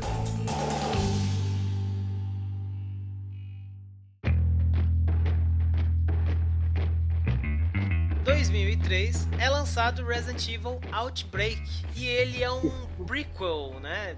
Quer dizer, ele vem depois do Zero, do Code Verônica. Ele é um jogo que se passa meio que ao mesmo tempo que o 3, né? Que o 3 e o 2. Ele É, na verdade, é um outro ponto de vista da cidade, né? É, Você né? tá em outro lugar da cidade enquanto a merda tá acontecendo. Tipo, seria a história de outros, outros sobreviventes. Ah, eu quase tive uma úlcera jogando esse jogo. Por quê? Porque ele é impossível, cara. Você consegue jogar 5 minutos de jogo, cara. Mas assim, Porque- é, é, o Outbreak eu não joguei, mas eu, como que ele é, mais ou menos assim? Você não pode dar pause, começa aí. Se eu consultar o inventório, o jogo continua rolando. Aí o zumbi te pega e você tá lascado. O zumbi abre porta. Ah, não. Nossa, Não, isso aí, isso aí, beleza. Eu joguei o File 2. O Resident Outbreak File 2. Ah, é, É, muito mas é tipo parecido. assim- É bem parecido. É, É, parecido, entendeu? Mas ele é a mesma ideia, sim? É. Ele tem fases. é a mesma ideia. É a mesma ideia, são capítulos, você tem vários personagens, cada personagem tem a própria história, né? Só que Aí- o File 2, ele, ele é mais bem acabado, vamos dizer assim. Ele é mais é, lapidado, vamos Isso. Então, é, acho que as partes impossíveis que tinha no 1, eles consertaram no 2, sabe? Eu não senti dificuldade de terminar, É, então. sinceramente. O 2 eu joguei, eu, eu não joguei ele até o final. Eu joguei pra. Só pra dizer que eu joguei, porque eu tava puto do 1. E eu vi que, tipo, ele era bacana de jogar, mas como eu não tinha o jogo, eu jogava na casa de um amigo. Eu ia jogar lá, eu achei maior da hora, mas joguei pouquinho. O 1, nossa, era ligar o videogame da cólica. Caraca, mano. Mas você já experimentou terminar? Mano, se- eu acho que, sinceramente, se você catar hoje pra terminar, pega o Outbreak File 2, mano, ele não é complicado. Como você falou, o Outbreak mesmo eu não, eu não joguei, mas no 2 eu não tive dificuldade. Só pra não falar, eu tive dificuldade no zoológico. É a mesma, é- são as mesmas fases ou é diferente? É, se não me engano, é diferente. É bem diferente isso. É, é outra galera, né, na verdade. Ah, não é o Kevin, a Yoko, não é o. Não é o gordão. Tem- então deve ser diferente, porque. Vou até confirmar, mas é, se não me engano, é diferente sim. porque é, você tem que pegar, por exemplo, diferentes personagens dependendo do, do do, da fase que você pegar. Por exemplo, se você for na delegacia, é legal você pegar o Kevin, que ele é o policial. Se você for, por exemplo, no hospital, é bacana você pegar um personagem que monta item, que é aquele plumber lá, o encanador. Nesse jogo tem É. oito personagens, né? O Kevin Ryman, Mark Wilkins, Jim Chapman, George Hamilton, David King, Alissa Ashcroft, Yoko Suzuki e Cindy Lennox. Daí você pode controlar Isso. cada um deles. E você tem que tomar cuidado com os personagens que você pega. Por exemplo, se você pegar o Kevin, que é policial, e o George, acho que é o George, que é o plumber, né? Ou o gordão lá, que eu esqueci o nome, é, eles não se dão bem. Aí fica então você tem que né, escolher. jogo. Exatamente. Por exemplo, se você pegar o, o médico no hospital e pegar, acho que a Cindy ou o Kevin, eles não se dão bem. Então você vai perder. Você tem que escolher personagens que se dão bem. Senão você não vai pra frente. Então eu sempre pegava o Kevin e a Yoko. O George e a Yoko. A Cindy e a Yoko. A Yoko vai bem com tudo, porque ela não usa item, ela não usa munição, ela guarda as coisas pra você. Ela, quando você tá com dificuldade, ela te ajuda. Então a Yoko é o personagem que se dá bem com todo mundo no jogo. Então, Ela é o escudeiro do jogo, né? ela é. Ela só não se dá bem com os Beatles, né? Ai, É, Mas- eu peguei a referência. mas- Pegamos a referência. Esse jogo, ele tem uma pegada que, que eu até volto a falar no, quando a gente falar do set. É, essa pegada de, de- dos- do protagonista não ser um membro da Stars ou um soldado fodão, sei lá, eu, curtia, eu ainda curto pra caramba, mas eu, eu curtia bastante, eu acho que porque eu conseguia, vamos dizer assim, sentir uma aproximação maior com o personagem, que é uma, uma Então- pessoa normal. no Resident Evil Outbreak são pessoas comuns São de pessoas Raccoon são, Ah, são sobreviventes no, no- no sentido literal. É a galera que sobreviveu aquele. A hora que deu o outbreak, entende? Na hora que deu aquele. Maneiro. é, o estouro, o maior. a- o caos total, eles sobreviveram. E você continua tentando fazer eles sobreviver. Então. Conforme o gameplay, eles vão morrendo. E aí é uma parada que você começa a ficar, tipo, muito. Você tem que admitir. Se você joga sozinho, você começa a ficar, tipo, muito neurótico. Aí é uma pegada que eu tava ouvindo até o Bruno Carvalho, lá do 99 Vidas, falando que, que cara, Resident Evil Outbreak 1 e o 2, ele- eles são jogos muito à frente do tempo deles. Porque os caras fizeram um sistema co-op online no PS. Cara, na moral, quem tinha internet pra jogar um jogo online na época do PS2, bicho? Então, tipo, é. eu acho que seria um jogo que daria muito certo hoje. Muito mesmo. É, com Só certeza. eu não sei se a Capcom hoje tem a coragem de fazer um jogo ao no- do jeito que é o Outbreak, tá ligado? Pega o Outbreak e remasteriza, saca? Eu não sei se a Capcom tem o culhão pra fazer isso, porque eu acho que é meio complicado você convencer as pessoas do Resident Evil dessa forma, porque a Capcom tentou e falhou miseravelmente com é, Umbrella Corp, se não me engano, que é um online, que é, é um lixo completo. O jogo do começo ao meio, do, do, do, ao fim, do menu até os créditos, o jogo é um lixo completo. Então, mas não dá pra comparar, mano, Resident Evil Outbreak 2 com ele. Por exemplo, os caras vão estar acertando na mira se eles fizerem isso com Resident Evil Outbreak. É, Pelo menos o File, File 2, porque é um jogo que todo mundo gosta. Pelo menos o File 2 é um jogo que você não vê ninguém falando mal.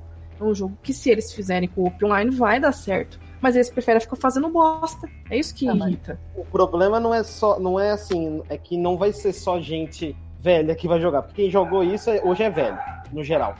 É, nossa, meu cachorro tá latindo, mas. É bom, a questão é que, tipo, a pessoal velho que vai jogar, então eles precisam do público novo e, a- e o, o jeito que é o Outbreak, o jeito que ele era, ele é muito. Ele é muito raiz pro pessoal Nutella hoje, entende? Então, Entendi. Entendi o que você quis dizer. Eu acho que o pessoal vai, vai ter aquela resi- o pessoal novato vai ter aquela resistência outbreak Pra você conseguir zerar, você tem que você tem que estar prestando atenção no jogo. Você tem que ter Tem que- coragem, né? Porque É. acontecem umas coisas muito, tipo, é, a galera tá acostumada a um tipo Outlast, coisa do demônio, assim. Não tá acostumado com o horror que você tem que sobreviver no meio do, por exemplo, das armas biológicas, né? A galera tá acostumada com CS, com jogo de tiro, com, sei lá, jogo É. é, Fortnite. Não tá acostumado com um jogo que você tem que raciocinar, ó, entendeu?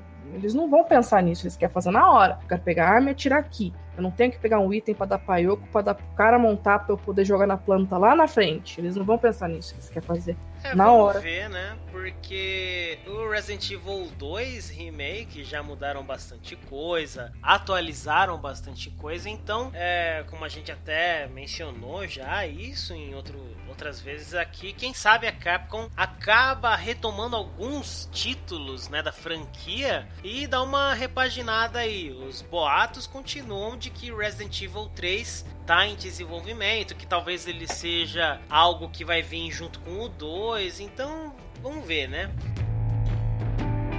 Em 2005 lança o Resident Evil 4. Muito bom, eu gosto desse jogo, mas ele é um jogo que a trama dele nem é importante assim para a história principal da, do, de Resident Evil. É, se acompanha o Leon, depois de ter sobrevivido, né, ao apocalipse zumbi de Raccoon City, ele decidiu dar uma treinada, né, dar um suplex, é, ficar fodão lá, e ele vai resgatar a filha do presidente dos Estados Unidos, né, ele se torna um agente do governo dos Estados Unidos, vai até uma cidade europeia que é, é a Espanha, né, algum lugar da Espanha, e ele vai investigando lá e acaba descobrindo que tem um culto, que são os iluminados, que Come tem- minhoca e fica louco. é, come minhoca, que são Las Plagas, né? Que, que, que são as.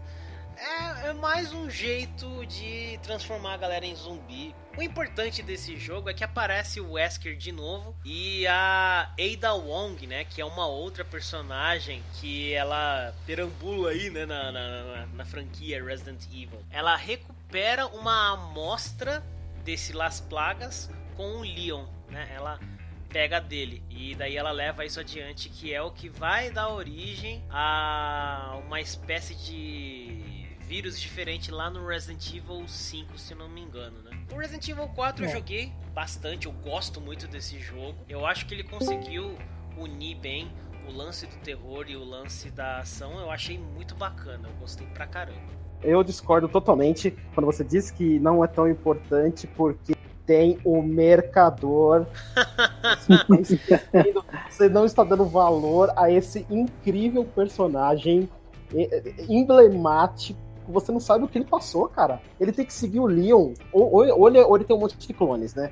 Mas é- é- ele tem que seguir o Leon o jogo inteiro, cara, pra vender arma. Cara, você, você- mano, você tem que dar valor pra esse cara, mano. Esse cara é, é. Thank you. É, Eu atirava e- na cabeça dele, não tava nem aí. Nossa, Aí ele nunca mais aparece Ele é naquele bom, lugar, né? né? Nossa, que eu fiz isso uma vez. Oh, e uma coisa aqui, ó. O, a ideia dele virar um agente, quando você termina o 3, acho que pela quarta, quinta vez, você ganha o, o epílogo do Leon. E lá diz que ele ele tava todo ferido, todo lascado lá, ele e a Cherry. E chega um agente do, do governo e vai conversar com ele. Então ele fala pro cara não fazer nada com a menina, porque a menina não tem nada a ver com isso. Aí ele só fala assim: ah, ela sabe demais, mas você tem talento. Você gostaria de trabalhar pra gente? E acaba o epílogo com, com três pontinhos. Olha aí. Aí, aí tem uma versão que diz assim, ó, ficar para você continuar vivo, você só tem uma escolha. Então é ou você trabalha pra mim ou você morre. Então tem, tem esse negócio aí. Então, geralmente um- a minha ideia, né, é que o 4 seguiu desse epílogo. Acho que ele aceitou, né, a, a proposta e seguiu o trabalho, né? Aí você vê, né, que o, o, o Leon seguiu o caminho pra trabalhar pro governo dos Estados Unidos, e aí o Chris ele foi seguir um. Como ele percebe que o Wesker é o grande inimigo dele, vamos dizer assim, aí ele vai combater, né, realmente essas armas biológicas, né, a mando da, daquela empresa lá que é BSA, que é, é basicamente uma organização que combate armas biológicas. Resident Evil. Ah, o, o 4, assim, cara, foi. eu Acho que todo mundo, né? Como todo mundo falou aí, né? Teve essa sensação primeiro de esquisitice, né? De, pô, ação, né? Câmera por cima do ombro, mas a série tinha que inovar de algum jeito, né? Tanto que teve muito protótipo, teve até fantasma, né? Teve protótipo tinha umas versão de é, demo, assim, que tinha uns fantasmas, era o, o Leon jogando numa. entrando numa mansão, teve protótipo te- Teve gente que tentou reconstruir esses protótipos aí, né? Feito por fã. Os caras estavam tentando inovar a franquia, né? Três jogos, fora alguns spin-offs, acho que já tinha os spin-offs ali com a mesma temática. Mas no final rolou, né? Mesmo não tendo tanto terror assim, quando você joga, depois você vê o 4 você vê os outros lá, aquele a jogabilidade de tanque, fica bem ultrapassado. Eu joguei, não vou ser hipócrita falar que eu não, não acho o jogo bacana. Não, eu acho, sabe? Pra você pegar e jogar assim, eu acho uma história bacana, mas pra mim não tem nada a ver com a história, sabe? Eu acho que ficou meio forçado, sabe? Ficou uma coisa que você não sente não sente medo. Você tá jogando e, e não, não, é uma coisa que você, por exemplo, nossa, se eu não pegar esse item aqui, eu vou me ferrar lá na frente. Não. O jogo, ele vai induzindo você pro caminho certo, entendeu? Não tem como você não conseguir terminar um jogo porque você não pegou uma chave, ou porque você não conseguiu montar tal puzzle, ou, ou você fica, por exemplo, duas semanas tentando resolver um puzzle. Não. O jogo te ajuda, o jogo ajuda você a terminar. Então, para mim, não tem cara de Resident Evil, sabe? É um jogo bacana. Tipo, o nome é Pedrejo, tá, gente? Não, eu tô com você nesse Mas-. Calma que tem pior. Mas é, a, a partir desse Resident Evil 4, pra mim, é Então, como se assim, tivesse jogado um caminhão de abaixo, né? estrume, assim, É, em cima da minha cabeça. 4, o 4 ele ainda tem alguns lances até de suspense, de horror, mas realmente ele já começa a ir pro lado da ação. Não vou nem entrar no, no quesito da história, que a gente já falou aqui, que ele é o que menos, até agora, né? é, ele não tem tanto a acrescentar na história principal. Depois dele, em 2007, lança o Resident Evil The Umbrella Chronicles. Ele é um daqueles que reconta, né? Alguns episódios da- dos pontos principais da história. E ele é diferente porque ele é um on rails, né? É aquele jogo que você chegava no fliperama, tinha lá a arminha e na tela você já ia seguindo um caminho que você não fazia nada, você só atirava na tela, né? E o, o personagem vai indo é como se fosse num trenzinho, né? Na- no- no- é, basicamente isso. On rails, né? No trilho. Então, House, é- House of Dead. ele é um jogo que, bom, nem acrescenta nada na história, não tira, ele é passagens, né, de outros pontos de vista na mesma história. É, só me corrija uma coisa, é, é esse ou o Dark Side, é, Dark Side Chronicles, eu acho o nome, que conta como o Wesker, o Wesker não, ó, o Krauser e o Leon se conheceram, um dos dois, então assim, eles, é, ele se passa antes do 4, e aí, por mais que seja uma historinha bobinha, contextualiza o que acontece no 4, então pra quem é fã do 4 é uma coisa bacana. Esse Não é que o Dark realmente- Side, É o Dark Side? É, Dark bom. Side Chronicles. Eu acho legal, assim, que nem né, a, a Jéssica falou que acho que a série caiu dali, né? Todo- toda série que é muito extensa, tem muito fã, né? Sempre tem uma, um ponto que a pessoa fala, ah, morreu pra mim no X e tal, né? Mas eu acho que esses outros surgiram, o Dark Side Chronicles, Umbrella Files, porque os outros jogos eles já estavam bem antigos, né? Um, dois, o três, e eles acharam quase uma forma de fazer um remaster, porque tem as cutscenes que são refeitas, né, desses jogos. O Dark Side Chronicles ele passa pelo 2 e depois tem a segunda parte, que eu acho que é essa daí que o, que o tá falando, que é o, o Wesker e o Leon. E você tem os cenários também, né? já- os gráficos melhores lá pro Wii. Então é, é uma espécie de um remaster, só que com shooter do jogo, né? E ele que ele preenche esses gaps aí também, essa questão do Leon trabalhar pro governo. Mas, cara, eu, eu acho que o- por mais que a gente fale do. Só concluindo do 4, assim, ele é, ele é um jogo mais popular, né? Não adianta. Ele, e ele tem a nota mais alta no Metacritic. Isso é bem, isso é bem louco, né? Então acho que os caras realmente foram pra um caminho mais acessível pra conseguir mais público. Isso, e só pra encerrar do Umbrella Chronicles, ele acaba revisitando pontos do Zero, o primeiro Resident Evil e o Resident Evil 3, o Nemesis.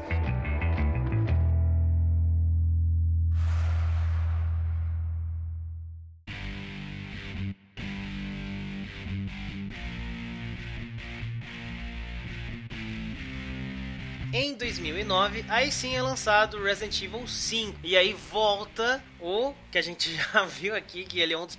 Se não o principal, né? Ele é um dos maiores heróis da, da franquia, que é o Chris. Que agora. Aí. ele não tem mais. É, então. Ele já é- virou do tamanho de um mamute, um armário, né? Agora ele tá Percebeu? monstrão. O cara gigante, agora ele trabalhando para essa organização que basicamente vai atrás de armas biológicas, que é na África, né? E aí sim você tem um desenvolvimento dos vírus anteriores com uma mistura do Las Plagas que a gente viu no 4, mas é um negócio que, né, aí já é a história realmente, né, tem, tem, tem, tem a ver com a história da franquia, né? A história central do Resident Evil. Tá o 5 eu atrás joguei o começo só, então eu não. Eu não joguei esse, esse jogo porque, mano, sinceramente, desculpa pra quem gosta, mas eu achei um lixo. Ele eu joguei a retoma- primeira, depois a Shiva, mano, pra mim. Uma coisa legal Oh. desse jogo é que ele retomou o lance de ser cooperativo, né? Que teve em, algum- em outros anteriores. Aí dá pra jogar cooperativo com dois, né? O Chris É. e a parceira Dá. dele nesse jogo, que é a Shiva Alomer, né? Isso, dá. dá. E, é, e é divertido jogar com, com alguém, cara. Assim, pa- eu, porque o, o- às vezes a inteligência artificial deixa de ser inteligente. Aí, É. às vezes não, às vezes não. Na verdade é recorrente, mas. mas é, é, o Chris vai pra África, se não me engano, é uma missão, mas o, ele, ah, por trás ele tá. O incentivo dele é achar a Jill, porque aparentemente ela morreu, mas é, ela morre, né, no, no prólogo do jogo, no início, e, mas ele recebe uma foto que ela tá viva e não sei o que, aí ele, não, tenho que achar a Jill, e aí fica uma parada meio que É, isso pra vem. encontrar de novo a... É, aí ela- A organização para qual ele trabalha é a BSA, né? Que em português Isso, ficaria lembro Aliança de Avaliação de Segurança em Bioterrorismo. É basicamente caçar as armas biológicas. Ele vai pra lá com essa moça, né, a Shiva, pra prender um cara que trafica, vende, sei lá, armas que. Enfim, esse tipo de arma. E ele vai vender essas armas no mercado negro, que é o Ricardo Irving, aparentemente o nome dele. Aí sim ele acaba vendo a foto da Jill por ali e tal, e aí ele vai. Vira uma missão pessoal dele atrás da Jill, porque era a parceira dele, né? É nesse daí que eles controlam a Jill pela mente dela com o veneno lá, é? Esse, o Esse Wesker em- colocou nela, né, no peito dela um negócio. Ela já tinha, na verdade, no final do 3, se não me engano, ela foi infectada com o vírus. E daí um carinha lá, que é o Carlos Oliveira, ele acaba achando uma injeção que ela deixa dormente o vírus. É, eu lembro que tinha-. Ele fica incubado. Isso, e aí agora no 5 o vírus fica mais ativo e o Wesker consegue controlar a mente da Jill por conta desse negócio que, ela, que ele coloca no peito dela, né? E o Wesker É um desnecessário dizer que tá fodão aí. Se ele já tava foda no, no jogo anterior que ele apareceu, agora ele já tá super veloz, super forte, né? Ele tá Pra virando isso, Superman, né? E é Nesse para isso ele que é- o Chris Nesse treinou. jogo ele é um Sith, mano. É. Aí, ah, eu fiquei pistola porque a Jill ficou loira aí, né? Eu já fui, porra, já estragaram a imagem dela, né? Sei lá, eu já tava meio decepcionado com Resident Evil 4 porque mudou toda a temática, todo o negócio. Aí eu joguei uma cotinha com o meu primo, o 5. Aí eu achei meio bosta, tá ligado? E nem dei final. As coisas que eu fui vendo, eu fui decepcionando. Parece que eles meio que esquecem que o Resident Evil é um jogo de arma biológica. Eles focam nos, por exemplo, no Não, mas é, os, é os Madini, né? Chama Madini. Não é mais Iluminados Las Plagas, agora é Madini o, o vírus, né? Aí parece que os caras tá focado nos caras, tipo, explodir a cabeça, rá, rá, monstro. Não tá É. mais focado que, tipo, o vírus é uma arma que precisa ser combatida, não. Eles tá, sai atirando pra todo lado, só isso. Mata eles tudo e acabou, né? É. Matar todo. Ah, eu, eu- ah, sei lá, eu, eu acho assim, né? Eu vejo que a muda- as mudanças que teve na série, né? Do 4 em diante, os caras buscaram inovar algo, né? É, realmente, eu entendo que o terror ficou de lado, né? É, mas eu não acho que são jogos ruins, não, cara. É, é, é que nem o 5. O 5 é um jogo praticamente todo de ação, né? É, mas a primeira vez que eu vi os gráficos, achei muito foda. E é um jogo que nem o 4, assim, que você não quer parar, porque a história vai avançando, avançando e, putz, você quer saber. As cenas de ação são bem legais, né? As sequências são bem bacanas, assim. Eu entendo, né? É é uma. O 5 é pra- quase uma despedida praticamente do terror.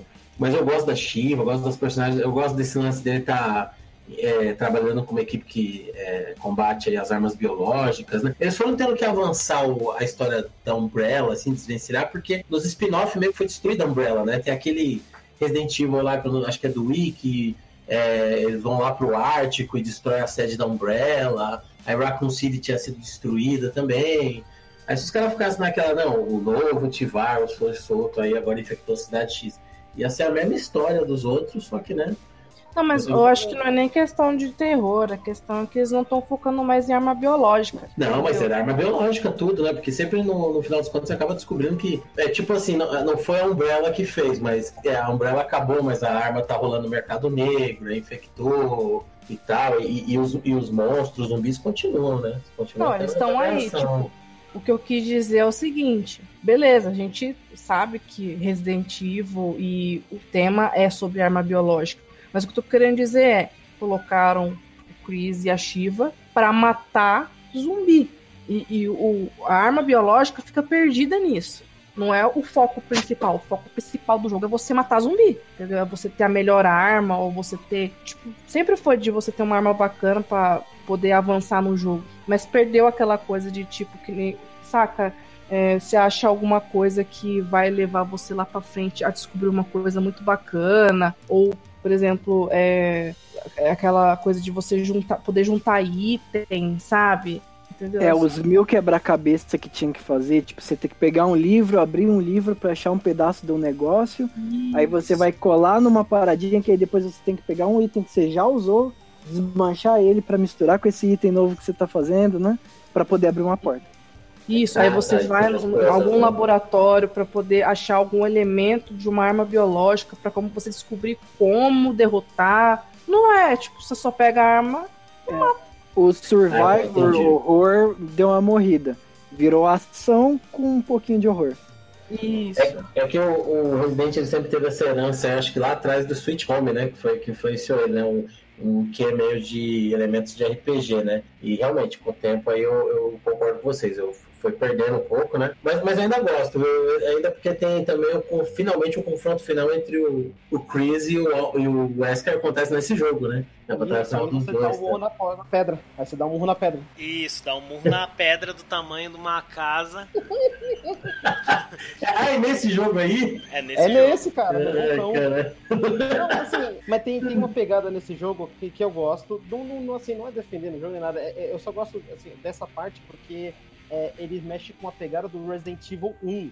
Ao- Você, se não me engano, é- é- ah, eu não lembro qual file é agora do, do 1, que ele explica, olha, eles encontraram uma planta na África que tem propriedade, Hum, que não sei o verdade. que, não sei o que, e você encontra esse lugar que eles encontraram ali no Resident Evil 5. E aí o Chris ele fala: Não, a gente descobriu que a Umbrella nasceu por causa disso, disso, disso. Pode crer. Então, Eles vão nas isso é origens, legal. né, da parada.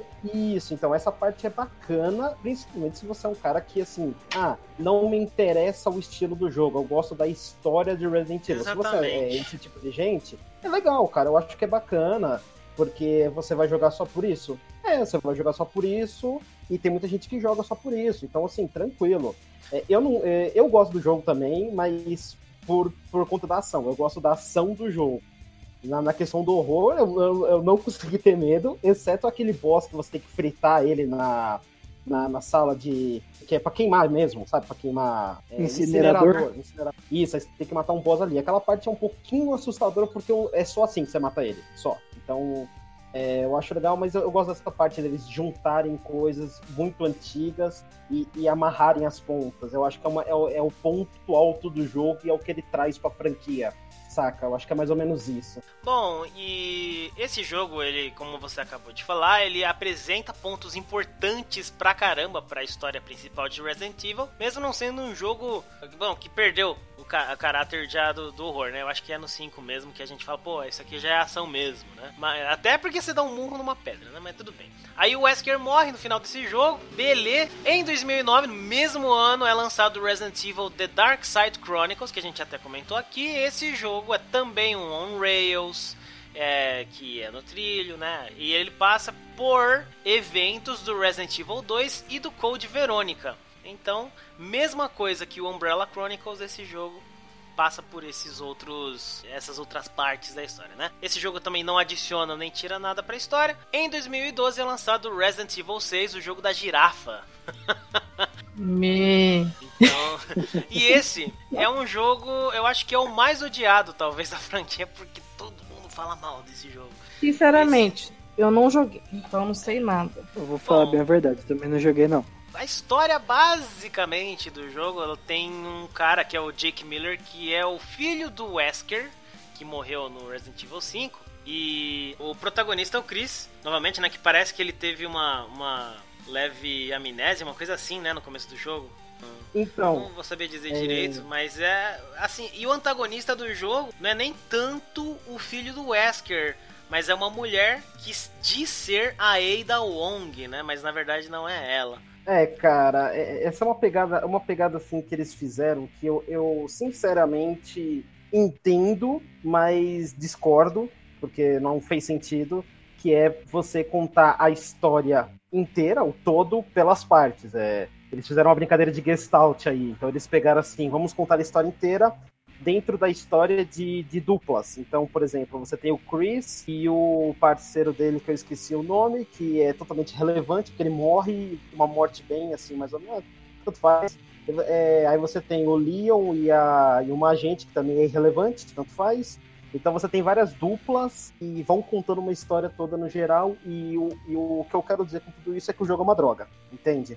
Eles fizeram tudo isso, tudo isso para no final explicar uma história que não tem nada a ver, com que tem um, um- chefes que parece que foram criados por crianças, sabe? Tipo, porque tem um cara que ele fica se transformando, parece o William Birkin, ele vai mudando de forma, mas parece que foi tipo uma criança. A criança vira e fala assim: "Ah, agora ele vira um cachorro".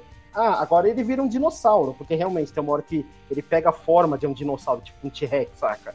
E aí, tipo, mano, Foi eu que te falei isso, inclusive. nossa, cara. E aí, mano, você fica olhando assim, falando, cara, qual que é a pegada, mano, do jogo? É, eu joguei o do, o do Leon, a história do Leon, depois eu dei uma brincada na do, do Chris. E, cara, a do Leon, ele tenta pegar assim, mano, vamos colocar horror aqui. Beleza, vamos colocar o horror. Começa aqui, eu tenho, uma, eu tenho um, alguém junto comigo, eu já não tenho mais medo, e você não morre praticamente, cara. Você não tem como morrer, então assim, qual que é o meu sentimento? De, de- como é que eu vou achar que eu vou perder? Eu não vou perder de jeito nenhum, o jogo não deixa. É scriptado literalmente, assim, é um script que diz: olha, o jogador, mesmo que ele erre, ele consegue. Ou seja, o jogador é burro, eu estou chamando o player de burro, e ele vai passar independente. Então ele não vai É um jogo pra geração leite com pera, né? sei lá, por exemplo, você tá falando isso realmente, mas se você for analisar, eu acho que a galera tem medo, por isso que faz, por exemplo, ah, eu vou fazer um jogo fácil porque senão ele vai parar de jogar. Por exemplo, tem vários outros jogos que você pode tomar em exemplo, por exemplo, Tomb Raider mesmo. Tem uma função que você aperta, né? Acho que é RT ou LT junto, alguma coisa assim, e aparece pra onde você tem que ir. Eu acho que os produtores estão com medo da galera não jogar. Então vamos deixar fácil pra galera terminar? Não, você não tem que deixar fácil pra galera terminar. A galera gosta de pensar, né? Pelo menos a gente, né? Não sei a geração de hoje, né? Mas é isso que tem graça, é você descobrir as coisas sozinho. O que eu acho assim do 6 é que eu joguei a demo e eu me lembro que quando saiu a demo já começaram a falar mal, eu falei, não é possível. E, era- e a demo era longa, cara, a demo era grande. E aí eu já falei, hum, os caras já estão inseguros com a parada, entendeu? Eles já estão querendo é, mostrar muito do jogo, eles fizeram um trailer, foi- e foi uma pena que foi uma puta equipe. Na época eles falaram que foi a maior equipe que já trabalhou no Resident Evil. E, se- e era o jogo que ia é, ter finalmente um encontro entre as duas linhas de narrativa ali, a história do Leon e a do Chris, porque os dois iam se cruzar e tal. Então tava, a, a expectativa estava muito alta. Mas o que acontece? Ele saiu numa época que estabeleceu-se que jogo de terror não vende porque as pessoas têm medo, é que nem a Jéssica estava falando. Então a galera começou é, a ver um movimento de embundecer, uma bunda, um, um, um amolecimento do, jogos de terror, que teve o Dead Space 3 também, que foi aquela, aquela coisa que era super iluminado, tinha co-op, tinha jogo, era tiro por cobertura. E o Resident Evil ele foi tentando inovar e ao mesmo tempo trazer isso assim para vamos vamos tentar abra- abraçar esse público os caras que têm medo de jogar jogo de terror, porque alguém em algum lugar falou que jogo de terror vendia menos porque a galera tinha medo. E aí foi um dos últimos jogos nesse esse movimento assim dos jogos de terror que terror não tem quase nada, né? Mas o dois anos antes tinha saído a Amnésia, The Dark Descent, e a Amnésia começou a gerar um certo hype no do lado indie, assim, começou a ver outros jogos e tal, né? E aí eles viram que pisaram na bola aí, mas aí eu acho que no- no jogo seguinte eles corrigiram isso aí.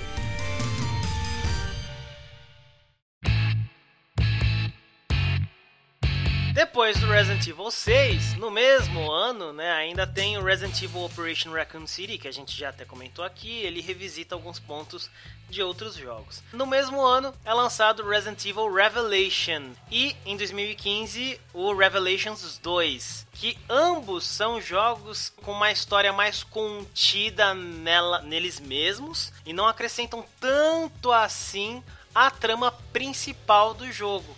O Revelations 1 ele se passa entre o Resident Evil 4 e o 5, e o Revelations 2 se passa entre o Resident Evil 5 e o 6. Basicamente é isso, né? Os personagens É, principais do primeiro é o Chris, se eu não me engano, e no o outro é o Leon. Qual Não, não, deles o que dá é pra Claire. jogar com a Jill? Tem uns, um deles que dá pra você jogar com a Jill. É o primeiro. É o primeiro. É esse que você joga dentro de um navio, não é? Isso, que sinceramente eu não curti muito. Eu também Agora não. 2, você joga com a Claire, a filha e a Moira, que é a filha do Barry, o Barry e uma menina que ele encontra, né? Que eles estão numa ilha e. Cara, Ele achou na rua, né? E levou embora. É porque ele perdeu a filha, né? Não, mas assim, tipo. Essa aqui serve, né? Pega o bafo. Tá bom. É, bom, ele não, ele não é bem um bom pai porque ele perdeu a filha. Mas bom, não vem ao caso. A questão é que assim, eu gosto pra caramba do, Re- do Revelations 2, porque ele não tem o modo mercenários, por mais que eu goste do modo mercenários, ele trouxe um modo chamado Raid, que é uma pegada que ele, ele insere RPG no, no modo mercenários. Então. Você não tem só uma Magnum que, que dá muito dano, você tem uma Magnum que, que, que você pode colocar elemento de gelo. Aí você pode congelar um, um, um zumbi. Aí você tem você tem boss, você tem um zumbi maior. Então, assim, é um modo diferente. Ele não é um modo do jogo. O jogo normal é Resident Evil do jeito que a gente conhece. Quer dizer, é do jeito que a gente conhece a partir do 4. É, mas ele é mais Esse daí puxado dá pra pro você 4. castar magia, dá pra você upar o char, Sim, você tem umas habilidades. Você tem, tipo, modificar skill. Tem, cê- você pode até. As roupas têm habilidades. Assim, é- é- é- eu gosto pra caramba desse. Eu, eu joguei mais o modo raid do que o modo normal. Muito mais mesmo. E a história é da hora, só que assim, ele é um jogo com orçamento muito mais baixo, que é justamente por causa dessa época aí que falaram, ah, não vai vender mais porque agora o 6 deu ruim, não sei o quê. E aí você vê que ele tem um orçamento muito, muito mais baixo, e eu não sei porquê. Eu gosto muito disso, dele ter uma pegada mais de old school, vamos dizer assim. Resident Evil mais velhão, com você tem aquela pegada Resident Evil 4, só que você tem é, aquela pegada de ação, só que você é meio travado. Então você tem uma dificuldade de Resident Evil. E aí você também tem muito cenário escuro, muito mesmo. Você tem vários jumpscares, assim. é- eu gosto pra caramba do jogo, por mais que é, boa parte da fanbase ache que nenhum dos dois vale pra alguma coisa, sabe? Mas eu acho assim, o Resident Evil Revelations eu joguei pouco. Eu joguei na casa de um amigo uma vez. Mas eu achei que tem uma pegada tipo Resident Evil Call of Cthulhu. Tem os, as criaturas, né, no- no barco, né? No caso, as armas biológicas, né? E dá uma cara, tipo, bacana, sabe? Eu achei bacana. Você tá vendo como que é, é foda? Porque, tipo, o, o Jack falou assim que o Revelations 2 é entre o 4 e o 5. Só que o 4 e o 5, pra mim, não foram tão legais, mas o Revelations é legal, entendeu? Olha o jeito que eles fazem no jogo, né? É diferente, você tá vivendo na mesma realidade de um, né? Uma história pala- paralela com a outra, mas é um jogo bacana. Eu também achei, tipo, o jogo mais bacana, né? Focando mais não só em zumbi, né? Não só em. Mas sim criaturas, armas biológicas de verdade. Eu achei bem mais bacana do que o Tem- 5 e o 4. Tem uma pegada isso que você falou de Call of Cthulhu, né? Que, é, que aí me lembra que no 2 tem uma pegada. Não é uma mecânica do jogo, mas é um vírus que. Não é bem spoiler, tá? Isso aí do, é o começo do jogo. Bem que esse episódio tem spoilers, então tanto faz. Mas é, é um vírus que se conecta com uma substância que o cérebro produz quando a gente tá com medo. Então ele reage a isso. Então tem uma pegada, até mesmo científica, que meio que você aceita, sabe? Você fala, poxa, da hora, isso no mundo real, vamos dizer assim, funcionaria. E aí as personagens estão com esse vírus, então é, durante os cutscenes você vê uma pegada dela assim, não é, tentar se acalmar. É, é bacana. É, é tipo o cachorro, bem- quando o cachorro sabe que você tá com medo, ele vem pra cima, né? Mais ou menos isso. É, tô próximo disso aí. Resident Evil. Voltando à linha de história principal do jogo, em 2017 lança o Resident Evil 7 Biohazard. Antes da gente falar dele, tem que falar uma coisa. Como a gente já percebeu, né, Resident Evil, a gente começou falando isso. Resident Evil tinha começado como um grande jogo de survival horror e ele definiu o gênero, ele nem redefiniu, ele definiu como que ia ser o survival horror na ambientação, parte do gameplay e várias outras coisas. Com o passar dos anos, isso foi se perdendo, foi virando cada vez mais, mais ação. Só que daí do nada deram uma baita recomeçada e revitalizada na franquia com esse Resident Evil de 2017, que é o Biohazard. Cara, é fantástico. Ninguém sabia o que era também quando lançou a primeira demo, né? Não dizia nada. Era um cara que chegava com uma. com nada, né? Com uma chave do carro dele e nem lanterna ele tinha, né? Ele chega lá numa casa e ele tá atrás da esposa dele que foi, sei lá, sequestrada aparentemente. E esse jogo ele é um recomeço do Resident Evil. É, esse daí você joga com o cara e o cu, né? Porque só. Sinceramente, eu não, te, eu não. Eu quero muito jogar. Mas eu não tenho coragem, gente. Então, eu, esse daí eu joguei no modo VR com um amigo meu, que Meu ele tinha lá na casa dele. Mano, o nível de cagaço é sensacional. Só que eu não consegui terminar o jogo. Mas o que eu joguei muito foi a DLC dos joguinhos satânicos lá da, da família Buscapé.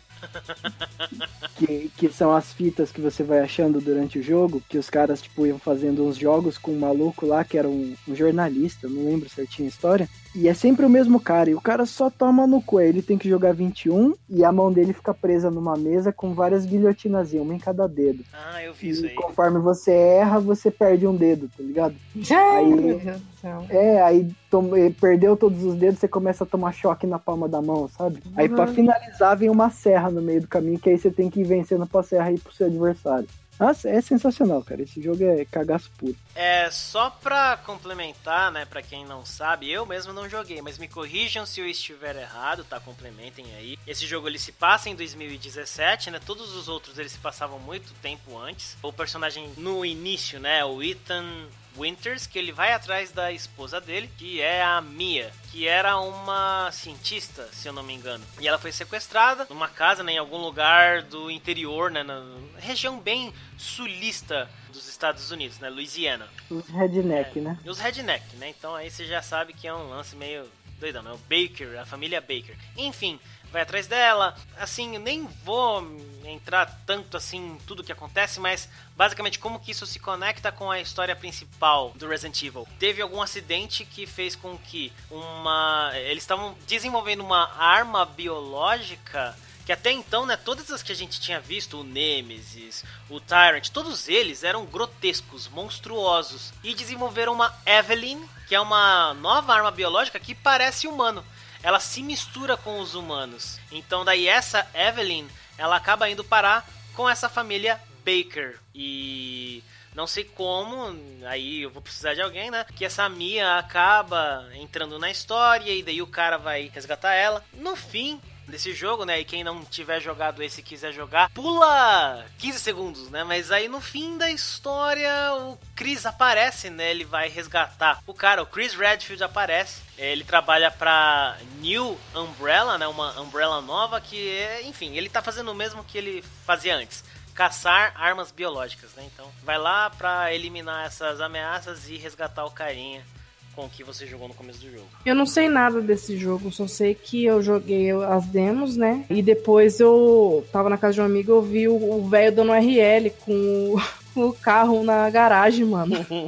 Ele entrou, ficou dando RL assim com o carro. Falei, mano do céu. Aí depois eu tive que ir embora, mas, tipo, só de ver, assim, dá pra ver que os caras meteu o louco nesse jogo, né? É uma parada que eu acho que você olha e não é um, tipo, uma ação, não é também um só de arma biológica. E também tem aquele medo, né? Pra mim, eu não joguei porque o medo tá vencendo, né? Porque eu sou um cagaço pra jogar jogo de terror, tá, gente? Resident Evil é a única franquia de terror que eu joguei na minha vida, tá? Os outros eu não joguei, não. Só Resident Evil. Pega Pra Silent mim é isso. Hill, então. Silent Hill eu não jogo. Clock Tower eu não jogo. Sweet Home eu não jogo. Não Alone jogo. Outlex, Alone in the Dark, nada. Só Resident Evil. Eu fechei todos esses aí. Eu não joguei ele inteiro, tudo. Eu, comecei a jogar, eu mesmo. Aí depois eu fui jogando com outras pessoas. Mas assim, eu, eu terminei com outras pessoas jogando junto. Eu só perdi algumas partes que depois eu assisti no. Eu joguei pelo YouTube, né?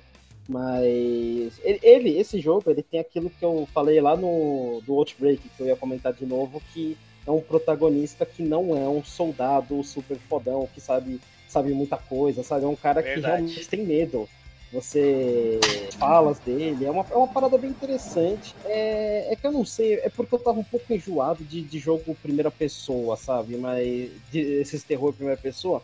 Mas eu gostei do jogo, eu acho ele bem bacana. E tem uma DLC que você joga com o Chris, que é o a Not a Hero. Você joga com ele, tem uma missão que você tem que. Você tem que resolver umas treta lá, que acabou com a equipe dele, que acabou com uma galera, você tem que resolver um problema, tipo, bem, bem estilo Chris, sabe? Soldado fodão. Aí tem uma boa diferença entre o protagonista do jogo base e o, e o Chris, né?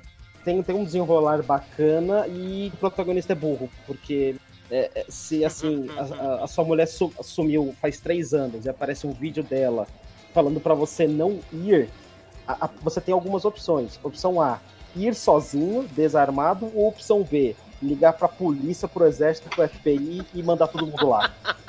Você tem essas opções. Obviamente. Mas é logicamente, é obviamente que o nosso protagonista escolheu a opção A porque é muito mais inteligente, né? Mas tudo bem. Na verdade, você tem a outra opção que é você acredita na pessoa e não vai. Exatamente aí. É um gênio. É um, é um gênio. Nossa, tem uma cena que você tem que enfiar a mão dentro da cabeça cortada de um cara pra pegar uma chave, mano. Tipo jogos mortais, né? Mano, é muito nojento, cara. Nossa senhora, eu acho que eu vomitaria se eu tivesse que fazer isso. Tipo assim, é, acho bacana, mas sabe, eu sou cagona, sabe? Eu acho que esse tipo de coisa, tipo sol, sabe? Os filmes do sol, assim, eu acho que já é demais pra mim. Eu, eu gosto dessas paradas, é porque eu acho que eu, eu devo ter alguma coisa que diz que não é real, sabe? Porque eu acho que eu assisti a franquia do, do Jigsaw aí inteira comendo macarronada bolonhesa. Misericórdia. Passou suave, mano. Sangue de Jesus tem poder. Resident Evil. Esse último Resident, ele não tem mais a cara do Resident Evil, do jeito que tinha antes. Mas ele trouxe a mesma sensação de jogar com, com o cu na mão, sabe? O 7 eu olhei e falei, hum, é, é o Resident Evil Amnésia, né? Mas aí eu comecei a jogar e, cara, tem, a- tem as mecânicas, tudo, baú, é, Ink Ribbon e ervinha e tal. Então, ele é um Resident Evil mesmo, em primeira pessoa, com puzzle, caramba. E ele, o começo dele é bem difícil, é bem tenso. Você conseguir sair daquele começo, porque logo depois daquela parte da demo, você tá na casa e você passa um bom tempo assim com o paizão lá dos Baker rondando pela casa, tipo Alien Isolation. Então é muito tenso. Você fica parado num canto assim, ouvindo seu coração batendo, e uma hora você fala: Não, foda-se, eu tenho que sair daqui. Você começa a pensar como se você estivesse dentro de uma casa mesmo, com pessoas querendo te matar. Você fala: Não, não adianta eu ficar parado aqui, eu tenho que sobreviver. E você não tem nada, você não tem arma, você não tem porra nenhuma. Então você começa a andar, e você ouve o passo do cara, e você entra numa porta, se esconde num lugar. Então é muito tenso. Depois que você pega as armas, vai ficando um pouco menos, vai ficando mais Resident Evil. Mas é, esse, esse elemento do terror né, e tal, do survival, ele tá é bem presente mesmo, assim. é. Quem, quem gostava daquele feeling antes do 3, antes do 4 e tudo, ele volta às origens, só que em primeira pessoa. É bem legal. A única coisa é que, assim, né, tipo, ele é uma história, é um conto. É, é tipo assim, no final aparece o Chris pra dizer, então, Resident Evil. Porque o cara, até o Chris, o, o personagem, assim, eles fizeram um visual que, puta, não parece por nada com o Chris. Principalmente o Chris do 5. É um cara feio lá que fala que é o Chris, eu nem sei se é. Segundo ele, ele é. Segundo a Capcom é, vai saber. E aí, ele parece no finalzinho mesmo do jogo. Ele falou, ô, você tá bem? Caralho, que treta, hein, mano? Eu sou o Chris, eu enfrento o zumbi também. E sobe as letras. Então é meio... Os caras falam, ó, o que dá pra fazer aí, mano? Não dá... Ele não consegue inventar mais nada com Umbrella, com Chris e com zumbi. Mas mesmo assim é legal, assim. Ô, Fábio, tipo, você não concorda, assim, por exemplo, que se a, se a Capcom tivesse a capacidade de fazer com o primeiro, segundo, terceiro lá atrás, se eles tivessem essa tecnologia que eles têm hoje, a cara do Resident Evil 1, 2 e 3 seria a mesma cara do 7. Se você parar Putz. pensar, não é mesmo? É porque se ele tivesse sido desenvolvido com a capacidade de desenvolvimento que a gente tem hoje, é bem provável que o Resident ele teria seguido o House of Dead. Mesma House of Dead, não, não sei pronunciar. Ia ter seguido esse esquema de tipo, um jogo de horror em primeira pessoa, com muitos artifícios de medo e tensão, sabe? Aí com a, os tiroteios em primeira pessoa, né? Eu, eu, eu acho que não, sabe por quê? Porque eu, as inspirações, por, na época já tinha Doom, que era um jogo que tinha uma, uma temática assim de shooter, mas que tinha um terror, entre aspas, né? O Doom tem, é bem ação e tal, mas tem uma ambientação. O cara tá no inferno matando o diabo, né? Então, então, é que... é, então assim, eles já tinham. Mas eu acho que as inspirações deles, por exemplo, de gráfico, sim, ok, o gráfico seria melhor, mas de ser em primeira pessoa, eu acho que não, porque as inspirações deles foram outras, né? Foi, foi, é, foi o Sweet Home lá atrás e tal o que eles fizeram no 1, esse esquema do jogo de câmera, a gente até comentou disso daí lá no, no comecinho do, da conversa, que o esquema das câmeras no Resident 1, 2 e 3 era por falta de tecnologia e de desenvolvimento ali, eles tinham que usar essas câmeras que ficavam spawnando em lugares diferentes eles, futuramente eles seguiram com aquela ideia de que eram as câmeras de vigilância da Umbrella. Mas na verdade é que o orçamento e a tecnologia não dava para fazer aquela qualidade de cenário, aquela ambientação, sabe, da hora que eles fizeram e colocar tudo isso no ambiente FPS. Porque ou eles deixavam bem mais baixo o sistema de cenários, o sistema de tela, você ia ter que fazer várias telinhas ao invés de fazer um cenário complexo dividido em setores, sabe? Que essa parte das câmeras, na hora de renderizar aquele cenário, você consome muito da sua máquina. Então eles conseguiam deixar tudo sem renderizar e só renderiza na hora que você passa a porta. E quando você tem um FPS, você tem que ter todo o seu campo de visão pré-renderizado. Então eles não conseguiriam a qualidade gráfica que eles tiveram ali na, no ambiente com um FPS. Não, ter, não, não existiria essa possibilidade, porque o, o, console, o Play 1, ele não te dava essa capacidade de renderizar tanto com tanta qualidade. Então por isso que eu, eu concordo com, com ela aqui na hora de dizer que se fosse feito hoje seria estilo o Resident 7. Porque eu acho que se eles tivessem a possibilidade de pôr um FPS com essa qualidade de imagem, eles teriam feito faz sentido a sua linha de raciocínio, mas eu, eu discordo pelo lado, não pelo lado tecnológico, mas pela, pelo game design mesmo. Porque, que nem eu falei, eu vejo que as inspirações deles foram outras. E tipo, por exemplo, depois veio o Tomb Raider, que já tinha um cenário renderizado em 3D, né? Mas eles já tinham ido, eles decidiram continuar no caminho do 1. E mesmo quando saiu o Code Verônica pro Dreamcast, é, eles chegaram a lançar um em FPS em primeira pessoa pro PlayStation 1, que é o maravilhoso Gun Survivor, né? Até o Angry Video Game Nerd fez no vídeo, e não rolou, né? Tudo bem que o jogo é ruim, mas assim, foi meio que uma experiência ali. Eu acho que a inspiração mesmo pro, pra ir pra primeira pessoa não foi assim uma questão de limitação técnica, foi porque terror em primeira pessoa tava fazendo muito sucesso e VR aí, a gente pode converter nosso jogo para VR. E, e, foi mais essa pegada, ele precisa inovar a franquia, porque o, o Shinji Mikami, que é o criador da, da franquia, ele saiu, né? E ele foi fazer o Devil Within. E o Devil Within, quando eu joguei, eu não tinha jogado 7 ainda, eu falei, aí ó, isso sim é Resident Evil, é o verdadeiro Resident Evil 7, porque é em terceira ah, pessoa e tal. Ele seguiu aí, o mesmo planejamento dele. É, né? desde antes. O mesmo padrão né? dele, né? Mesmo padrão uma coisa aí, acrescentando no lado tecnológico, o Resident Evil 7, ele foi o primeiro a usar a RE Engine, que foi uma engine, um programa motor, criado pela Capcom para fazer todos os jogos da Capcom da, da, dessa geração, né? Da gera, dessa e da próxima. Então, eles usaram no Resident Evil 7, no 2, que acabou de sair. Se for sair um próximo Resident Evil, vai ser nessa engine que vai ser feito. E no Devil May Cry 5 também foi usada essa engine, né? Então, tudo aí de, de coisa maneira, de melhorias tecnológicas que a gente tem no jogo uh, são devido a essa engine aí. O que eu quis dizer aquela hora lá foi que, tipo, por exemplo, no, nos primeiros cenários dos primeiros Resident Evil, você via no cenário, por exemplo, que tinha um zumbi com as tripas estourada, você via que tinha o zumbi sem perna, cabeça arregaçada no chão, e sempre tinha uma bala ou algum item no naquele tipo de, sei lá, carne moída. No set, já você consegue interagir com aquela carne moída, entendeu? Por isso que eu falo que é brutal. Era brutal no começo, só que não tinha tecnologia para fazer você interagir com aquela brutalidade. Já no set tem. Então eu acho por isso que fica assustador. Eu tinha a macarronada, agora dá pra pôr ela no prato, né? Exatamente.